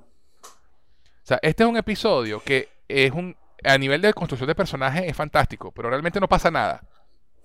Eh, más allá de que se muere, más, allá de que se muere Viserys, no pasa nada. No avanza la trama para nada. Simplemente es un episodio de puros personajes. No digo que esté mal, pero es lo que es. Sí, sí. Es de construcción de Entonces, Totalmente. Y eso, es lo que hace eh, que probablemente tenga el mejor momento dramático de la serie. O sea, corona a Viserys como, a Paddy como el mejor actor de la serie so far. Eso. Entonces, claro, una, una persona eh, eh, que ah, de estas que alaba la serie sin, sin tapujos dice, no, es el mejor episodio. Y de nuevo, el tema de, del mejor episodio desde la, desde la boda roja, vainas así. Entonces, así como que, mira, pana, o sea, realmente este episodio no pasa nada más allá de que muere Viserys. Bueno, matan a Velaryon, que era un posible aliado. Ese carajo habrá dicho tres líneas en toda la serie. A nadie le importa que lo mataran. Totalmente. Es... O sea, es un cero a la izquierda por completo. Habló, más en este episodio que en todo el resto de la serie. Sí, sí, sí, sí, sí. Eso es. Entonces, eh, ah. entonces eso. Game of Thrones tenía un mejor balance en ese aspecto, es a lo que me refiero. Sí, totalmente, totalmente. O sea, otra vez, eso es gente necia diciendo que Marlon Brando superó en Apocalipsis Now lo que hizo con Don Corleone. No, anda cagar. Eso. Entonces, bueno, al final Luceris queda como heredero de Marca Deriva. Damon decapita a Vaemon y listo. Además que no solamente le dijo bastardo a los hijos, sino llamó prostituta a Reinira, ¿no? Sí. Que, también, que también no, es poca cosa. Y le Entonces, claro, el, eso, para que sea serio. Este, y entonces vemos una, escena en la que está eh, Viserys, le están cortando los, los pedacitos de piel podrida, le están haciendo su trabajito ahí. Y está con Otto y él le dice a Otto, Otto, quiero cenar. Esta escena me dio mucha risa. Pero señor, es de día. Pajú, esta noche. Ah, es que yo pregunto como Marico, me dio, me, dio demasiada risa la escena. Así como que, mi señor, pero es de día. Esta noche, pajú, no ahorita. quiero, ya que están todos aquí, quiero a toda mi familia junta y vamos a comer. Y ahí uno vuelve a decir, coño de la madre, aquí va a pasar algo más. Sí. Y esto una, fue una buena tuerca del episodio, porque realmente no pasa nada grave. No, pero, y te das cuenta otra vez, entramos en, lo que se va, y, este, y, esto es algo que me asusta un poquititico, ¿no? Que, si tú te das cuenta, Viseria ha sido un, catalizador para cortar un pelito el melodrama. Al, igual que, que lo ha sido el, niño que tomó el dragón. Emo. Y lo, interesante es que en lo que se va a Viserys empieza otra vez el chisme de peluqueras y las puntas, ¿no? Ay, pero... Pero lo arrecho, pero, pero fíjate tú, además que sí, es totalmente cierto, pero y me encanta ese monólogo de Viserys allí porque el tipo, o sea, como yo somos familia, no sé qué, y el tipo se quita la máscara para que lo, lo vean, que miren lo que me ha hecho a mí esta vaina. O sea, miren cómo estoy. Lo que tú decías hace un rato, ¿no? O sea, no se conviertan en mí. O sea, verga, no, no, son, familia, y ustedes son todas las personas que yo más quiero en el mundo. Excepto Otto. Pero bueno. este. el, el, carajo sabe como coño de madre. Y entonces, claro, viene ese momento en que, en que Rainira entonces hace el brindis por Allison. Y, yo creo que entre ellas dos en particular era sincero. Porque esas dos caras se querían. Sí. Y se, le, y se le ve en la mirada a las dos que, coño, que en verdad están siendo sinceras, coño, en verdad, vamos a dejar a un lado estos peos. Pero el mal ya está hecho. Totalmente. Envenenaron a los hijos, envenenaron a los hijos. Me, me, acordé del chiste de la esposa que le dice al esposo. Antes me decías que me querías. ¿Quieres que te lo diga ahora? Sí, está bien, te quería.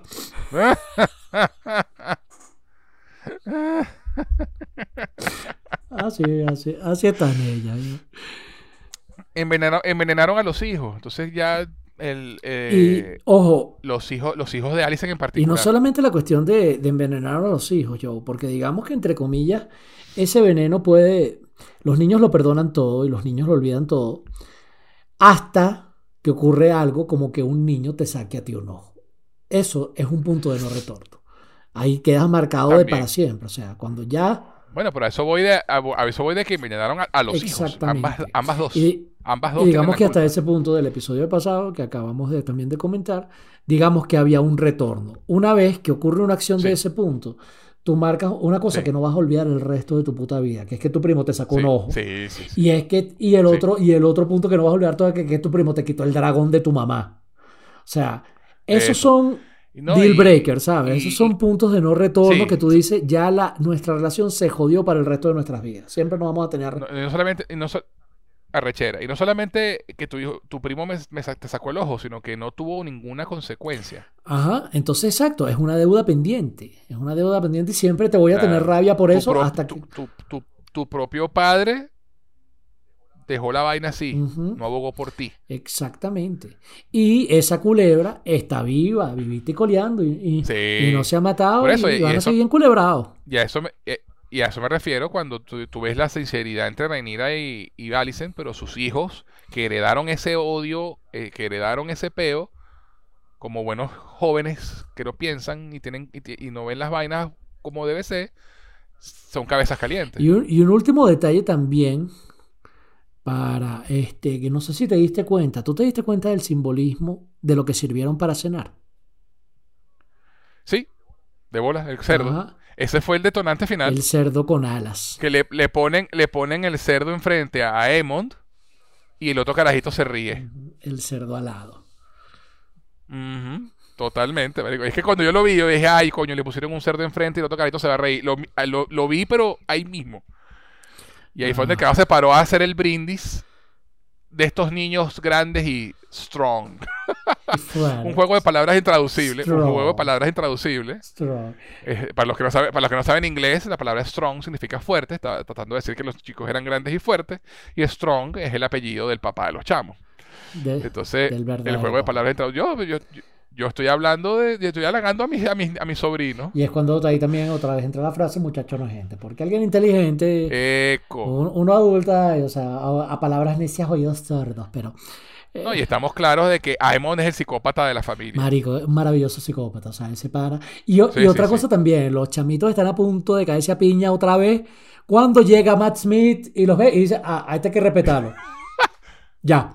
No, y además que, además cuando, cuando, cuando se para a Aemon en particular y se le queda viendo como diciendo, mamá huevo, yo inventé esta vaina de formar peo en la, en la familia. A mí no me venga con huevos. ¿A quién le vas a cantar tú? ¿A quién le vas a cantar tú? sí, sí, sí, sí. Cuando tú vas, yo ya fui y vine, mamá. Tú guapo y apoyado. Y se para el tío. No, no, no, Este le acaba de cortar la cabeza como mantequilla al otro por irse de lengua, pero no quedamos tranquilos. Y cuando tú te das cuenta eh, que, o sea, cuánto actúa y qué importancia tan vital tiene Diamond y qué bien lo hace Matt Smith, que dice tanto sin decir, ni una puta palabra. Eso, Exactamente. eso, eso, sí, sí, sí. Tú lo, tú lo ves todo en su, en su cara. Y en su lenguaje corporal. Es un tipo que, ese tipo de personas que emana poder, todo el mundo está hablando en una habitación y en lo que entra es imposible no mirarlo. Es un tipo que te hipnotiza. O sea, en serio, qué, maravillosa la actuación de ese para. Después de, después de Paddy, Matt Smith. sí, después de Paddy es él. qué genial, qué bueno. O sea, el pan en serio se luce, nació para hacer esto. sí, además que los otros chamos, los de Reinera, tampoco se quedan atrás, porque sabes que entonces a, a, Emon lo casaron con la hermana, con Elena, eh, a Elena creo que se llama la chama, y el otro, y el, hijo mayor de Reinera saca a bailar a la, a la, esposa, ¿no? del tío. Porque el tío estaba echándole vaina a la, a la futura esposa, no menos, lamento la vaina, pero si quieres que te satisfagan de verdad, tú me buscas y vaina. O sea, los chamos estaban en ese peo. O sea, los chamos estaban en ese peo y tú veías a Alison y a Rainera viendo la vaina así como que, coño, la madre, ¿qué hicimos? ¿Sabes? Porque ya esa granada estaba ahí y iba a explotar, o sea, no iba, no más nada que y aunque, hacer. Y aunque se reconcilien las dos, las dos matriarcas, ya esa, repito, la culebra está viva. Sí, la culebra está viva. Y, y, de hecho, un detalle, no sé si sabías, pero en el libro este, y me da risa que sea yo el que esté hablando de las vainas del libro y no tú, pero. Por favor, adelante. para que tú veas. Este. Eh, Aemond, o sea que él tiene un parche, ¿no? Como pirata. Ah, eso también. En el libro, el, libro, lo, el chamo lo que hace es meterse un zafiro en la cuenca del ojo. Sí, de, hecho, había una. Yo, yo lo que leí por ahí es que había, había una disyuntiva y que a mucha gente que leyó el libro decía que él nunca usó el par, un parche. Y por ahí aclaraban que, que, que, eso no quedaba totalmente claro. Entonces sí, él, él se metió el zafiro en el ojo por, por, un, por una parte, pero eso no quiere decir... Para intimidar. Exactamente, eso no quiere decir que en otros, que en otros momentos no usara un parche también. Entonces, pero bueno. Claro, me imagino que lo que hicieron fue ahorrarse el efecto especial. Sí, son... Vamos a, ponerle, vamos a ponerle un parche que total tampoco es gran, gran huevo. Exacto, al final eso no aporta mucho y se ve más intimidante con el, con el parche, ¿no? Y además el actor tiene un rostro de psicópata, pero mal. maravillosamente bien, o sea, ese, sí, sí, sí. Ese chamito en Además me da mucha risa porque sí, además que el otro chamo que se supone que es el mayor se ve menor al lado de este. Sí, cosa que también ocurre, pero es que este también y Pero es que este también es resteado guapo y apoyado, o sea, una cosa increíble lo, que está Claro, y, y, a, y a Emon eh, eh, también es un viva la pepa, de hecho cuando cuando Allison le va Allison le va a reclamar lo que le hizo a la criada Este, y, ese otro momento super Lupita Ferrer de ella que, que, me hizo mucho ruido, pero bueno, llegar mal el peo al hijo y le quita la sábana y vaina, ¡levántate! No sé qué. Y tal, y al cachetón, y el carajito, y el carajito, ay mamá, pero yo nunca pedí esto. O sea, que, el tipo estaba también como que yo nunca quise hacer esta vaina. Yo quería vivir feliz y me está pensando esta vaina. Y la tipa le dice, tú no eres hijo mío. Y yo, ay, Lupita. Sí. Total. O sea, hay, hay, momentos tan melodramáticos mal. Ese, ese, ese diálogo es horrible. Sí, ese momento, ese tú no eres hijo mío y tú, ¿qué? O sea, ya va. ese sí es tuyo, gafa, pendeja, esa. se, trajeron a, a, no sé, a José Ignacio de menos mal, menos, mal que los chamos ya están grandes, porque te digo una cosa, si hubieran, o sea, hubieran estado un poquito más pequeños, yo me espero que en el próximo capítulo eh, Alicent se saque la chancla y los amenace con una chancleta, así. la propia mamá latina, tú no eres mi hijo. O sea, pana, o sea, sí, sí, sí, tal cual. Tal cual, tal cual.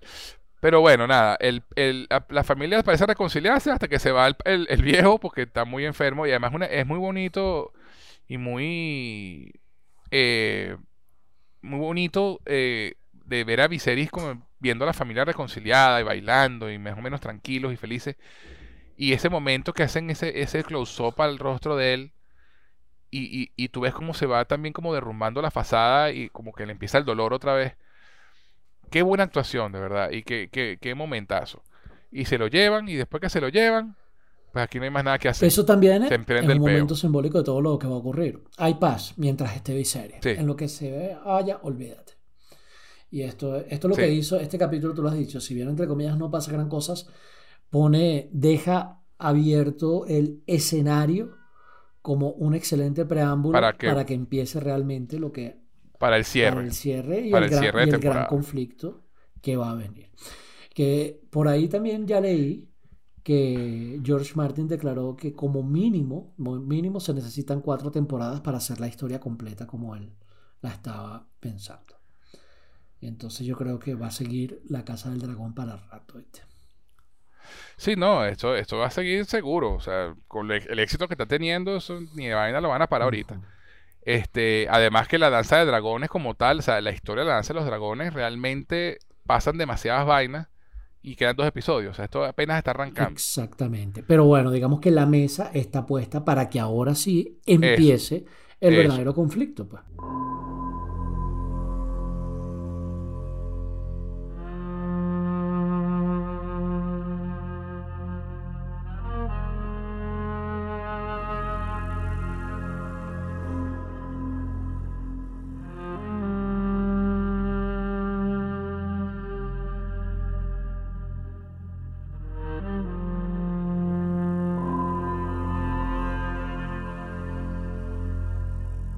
Solamente pasan, pasan dos cosas más importantes en el capítulo. La primera eh, es que vemos que esta dama de honor de Alicent eh, le está que es la que le avisa de la, criada que violó el, carajito y la vaina, le está pasando información también a la examante de Damon, a Misaria, que la llaman Lady, Lady Miseria o el gusano blanco o la consejera de los rumores. Esa es la varis de la vaina, ¿no? Este, que es la que se entera de todo lo que está pasando ahí y me imagino que va a tener algún rol importante que jugar en todo esto, porque la están mostrando. La Varis Wannabe. La Varis Wannabe. Y lo otro y qué pasa, que es el cierre del episodio, es que Viserys ya está agonizando y está con Alicent y cree que es Rainera, porque Rainera en una escena anterior, antes de la escena del trono, va a hablar con él y le pregunta, ¿no? ¿Tú, crees que la historia de Hielo, y, de Hielo y Fuego es verdad? El sueño de Aegon, no sé qué. Y el viejo está así, que no, le, no sabe ni dónde está, y, la tipa dice, coño, si tú quieres que, que, se cumpla ese sueño, que tienes que apoyarme, y no sé qué. Y es por eso que él va también a apoyar a la hija al final.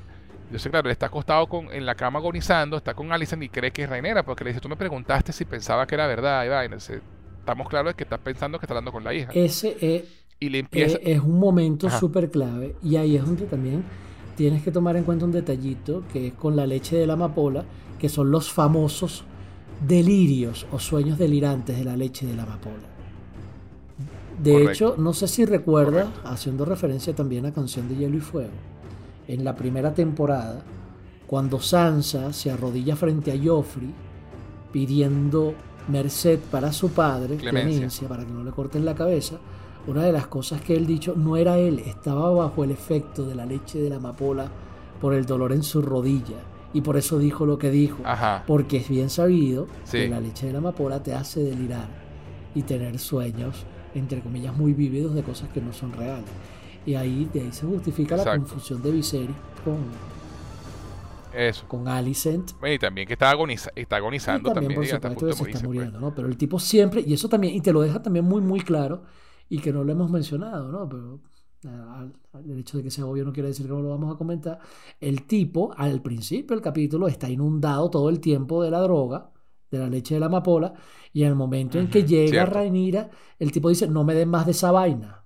Coño, pero te va a morir el dolor, pero quiero estar lúcido. Porque sabe que esa vaina te droga y te vuelve loco. Entonces, al final ya el tipo hizo lo que tenía que hacer, aseguró la, la, herencia, dejó claro los puntos, le partieron la cabeza, unió a la familia, dijo, ahora sí me voy, droguenme otra vez que no aguanto el hijo putador. y, ahí, ah, y, es donde pasa lo que pasa, que es el final del capítulo, el cierre, que se confunden, que el que te cree que está hablando de una cosa, pero Alice interpreta que está hablando de otra.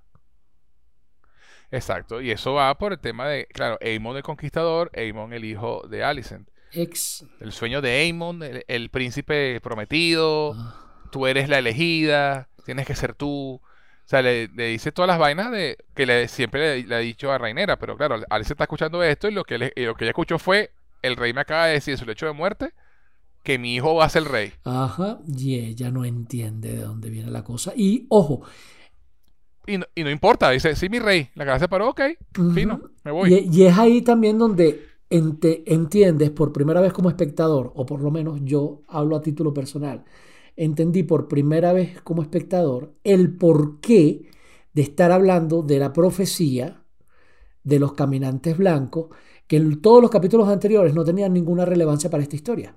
Más allá de informarle a, a Rainera sobre su derecho de nacimiento, porque se supone que es un secreto que, que le heredaba el rey a su sucesor. Exactamente, pero si te das cuenta, toda esa historia y todo eso que va a ocurrir en Canción de Hielo y Fuego, hasta este capítulo, parecía no tener mucha más relevancia, más allá de decir, bueno, ajá, tú eres la heredera.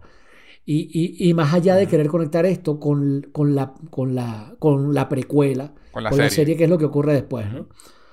Este, eh, sin embargo, en este instante, cuando el rey se lanza ese discurso, tú entiendes la justificación de que se haya estado hablando de este tema hasta este momento. Porque este entonces es el punto en donde Alicent dice, ah, ok, entonces ah, la profecía dice que mi hijo va a ser el grande. No, no estaba hablando de tu hijo, pero ella nunca lo va a entender.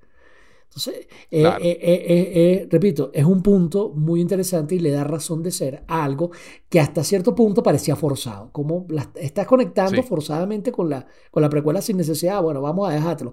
aquí acaba de cobrar total relevancia. Y dice, ah, ya entendí. por qué. Y, me parece una, una pincelada brillante para parar para parar e, esa, esa reconciliación que aparente que habían tenido e, ella y Reiner. Desde el punto de vista de guion, está increíblemente bien hecho y bien pensado. y repito, si esto está en el libro, o sea, que mente cita la de George Martin, está muy bien hecho. Totalmente. No, y además que fíjate que tiene esa escena como que, bueno, nosotros nos vamos ahí a, con, los, con los muchachos, porque este peo con los tíos está muy arrecho, nos vamos para Rocadragón. Y ella le dice, coño, tú tienes que ir tú, bueno, yo los dejo allá y me regreso en, el dragón y, me, quedo aquí y vengo para acá. Y que coño, sí, a Viserys a mí nos va a gustar. O sea, tienen ese momento también como de, coño, sí, se agarran de las manos. O sea, yo, por eso yo pienso que era sincero el, tema de, la, disculpa entre ellas dos, ¿no? Este, porque tienen ese otro momento después que se acaba la fiesta que, como diciendo, coño, sí, como que deberíamos dejar de pelear. Pero claro, después de que este Viserys suelta esta vaina y a veces lo dice, ah, bueno, mira, en, el, su lecho de muerte cambió de idea y yo aquí está, me, me, lo dijo. ¿Quién se lo va a quién la va a contradecir? Entonces, y ahí es donde va a arrancar el peo. Y fíjate que, que, el capítulo que viene se llama El Consejo Verde. En otras palabras, se preparan para la guerra porque ellos quedaron, si algo también quedó, mira, importante en este capítulo que tú, eh, si bien es cierto, tú lo has dicho, que no pasan mayores cosas, pasan una de, una de las cosas que queda clarísima en este capítulo y que es clave, es que los verdes quedan debilitados. Por donde lo mira. Bueno, yo no diría tan, yo no diría tan, no estaría tan seguro porque ellos tienen todas las ventajas ahorita. Sí, pero tuvieron una derrota estratégica que ellos no esperaban. O sea, desde Hightower va... va bueno, bueno lo, de, lo, de mercadería. lo de mercadería. Bájate del trono, que eso no es para allá. O sea, pero siguen teniendo, siguen teniendo más dragones. Sí, o sea, pero repito, o sea, están, en, están en desembarco del rey. Yo me imagino que esta vaina va a pasar como te, te lo pongo diferente, pues no, no quedan debilitados, quedan menos fuertes. Ok, porque yo creo que yo creo que lo que va a pasar va a ser como, como cuando se murió Juan Vicente Gómez, que lo van no lo van a decir, no lo van a decir por un tiempo, ah. para poder, para que Rainera no se entere y venga a reclamar su trono y ellos pueden mover ficha. Ay, qué interesante. Yo cuando Juan Vicente Gómez, qué risa, cuando se murió él, el verrugoso, diría yo. Este, el, porque dudo, con, Juan Vicente Gómez pasó algo simpático, por lo menos así lo tengo entendido yo, que es que vino el Eleazar López Contreras e impuso un lema, que el lema era calma y cordura. Y el tipo llevó la transición hacia por donde debían ir los tiros. y, digamos que la cosa estuvo un poquito más, más tranquila. Más calmada, más calmada. Cuando, eh, sin querer caer demasiado en política, cuando muere el verrugoso, lo ocultan durante más de tres meses. Y hicieron todas las muerramucias que quisieron. Entonces, bueno.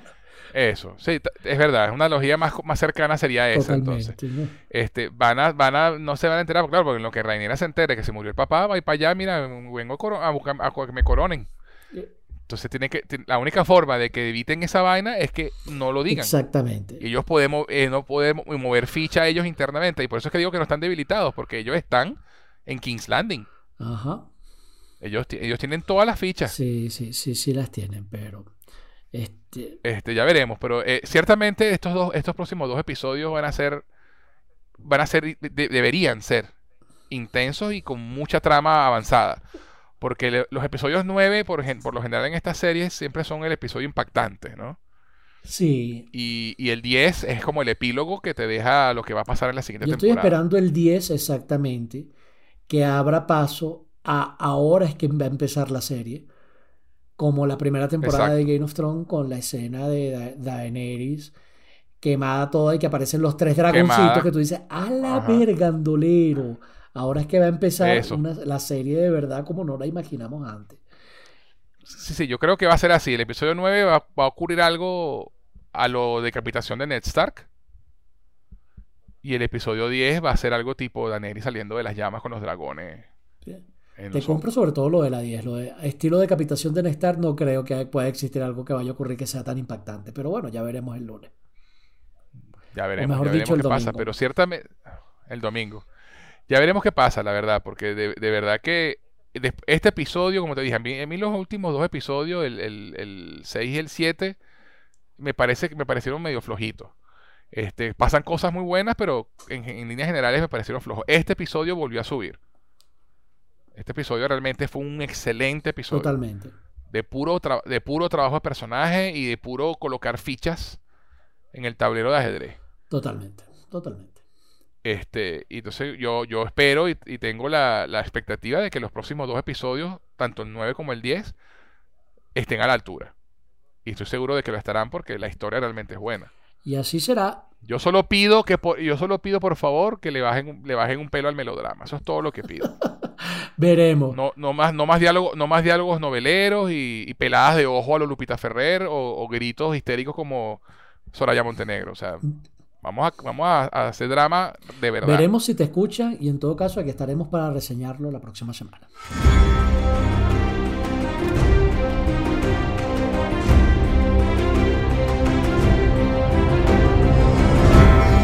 Eso, mi hermano. Y bueno, como siempre, compadre, una tertulia maravillosa. Doble episodio, hermano. Gracias por acompañarme una semana más. vale, a ti. Seguimos en contacto. Y bueno, nada, ahora sí este programa ha llegado a su fin, pero antes de irnos, Pablo, ¿dónde podemos encontrarte en las Arroba Sánchez Noguera en todas mis redes, Click Spanish, si tienen amigos que no hablen español y deseen aprender el idioma. En TikTok. Perfecto. Y una cuenta de TikTok excelente y muy divertida, debo decir, así que se, se las recomiendo. Gracias. O sea, ya superamos los mil seguidores. Eso, muy bien, hermano. Y adicionalmente, a quien les habla lo pueden encontrar en Twitter como en Instagram, como arroba en Jose, G-U-Z en Jose. Y si quieren escribirnos para hacer cualquier comentario, dejarnos un saludo o lo que prefieran, pueden hacerlo al correo cinefilia y otras hierbas arroba gmail.com. Cinefilia y otras hierbas arroba gmail.com. También los insto a que nos comenten y nos digan en la cajita de comentarios o por, donde, o por aquí por el correo. ¿Ustedes son team equipo verde o, equipo negro? ¿Tú, quién, tú, tú, tú, dime Pablo, ¿tú le vas a los verdes o a los negros? Yo le voy a Matt Smith, chamo, hágalo Estoy seguro de que mucha gente va a pensar igual que tú. Tú le vas al equipo donde esté él. Sí, sí, ese para. Se pone así. ¿Qué, le va a los Yankees de Nueva York, a los tiburones de la Guaira? Dale. Dale, sí va. listo. Bueno, hermano, nos vemos entonces la semana que viene para conversar sobre el noveno episodio, eh, que se va a llamar, como dije, el Consejo Verde. Ya no habrá más saltos temporales. Y pues ya veremos entonces cómo empieza de verdad la verdadera guerra y la danza de dragones. Gracias por acompañarme, hermano. Hasta la próxima, a ti, yo. Valar Morgulis, papá. Suerte y Gaceta Hípica. Valardo Aeres. Y ustedes, mis cinéfilos, no olviden comentar, compartir y suscribirse a nuestro podcast para que sean de los primeros en escuchar las reseñas episodio a episodio de La Casa del Dragón. Y antes de irnos, quiero recordarles que no pueden perderse la reseña, la reseña también doble del Señor de los Anillos, Los Anillos de Poder, y la del segundo arco de Andor muy pronto, aquí en Cinefilia y otras hierbas. Les habló José Enrique Guzmán. Hasta la próxima.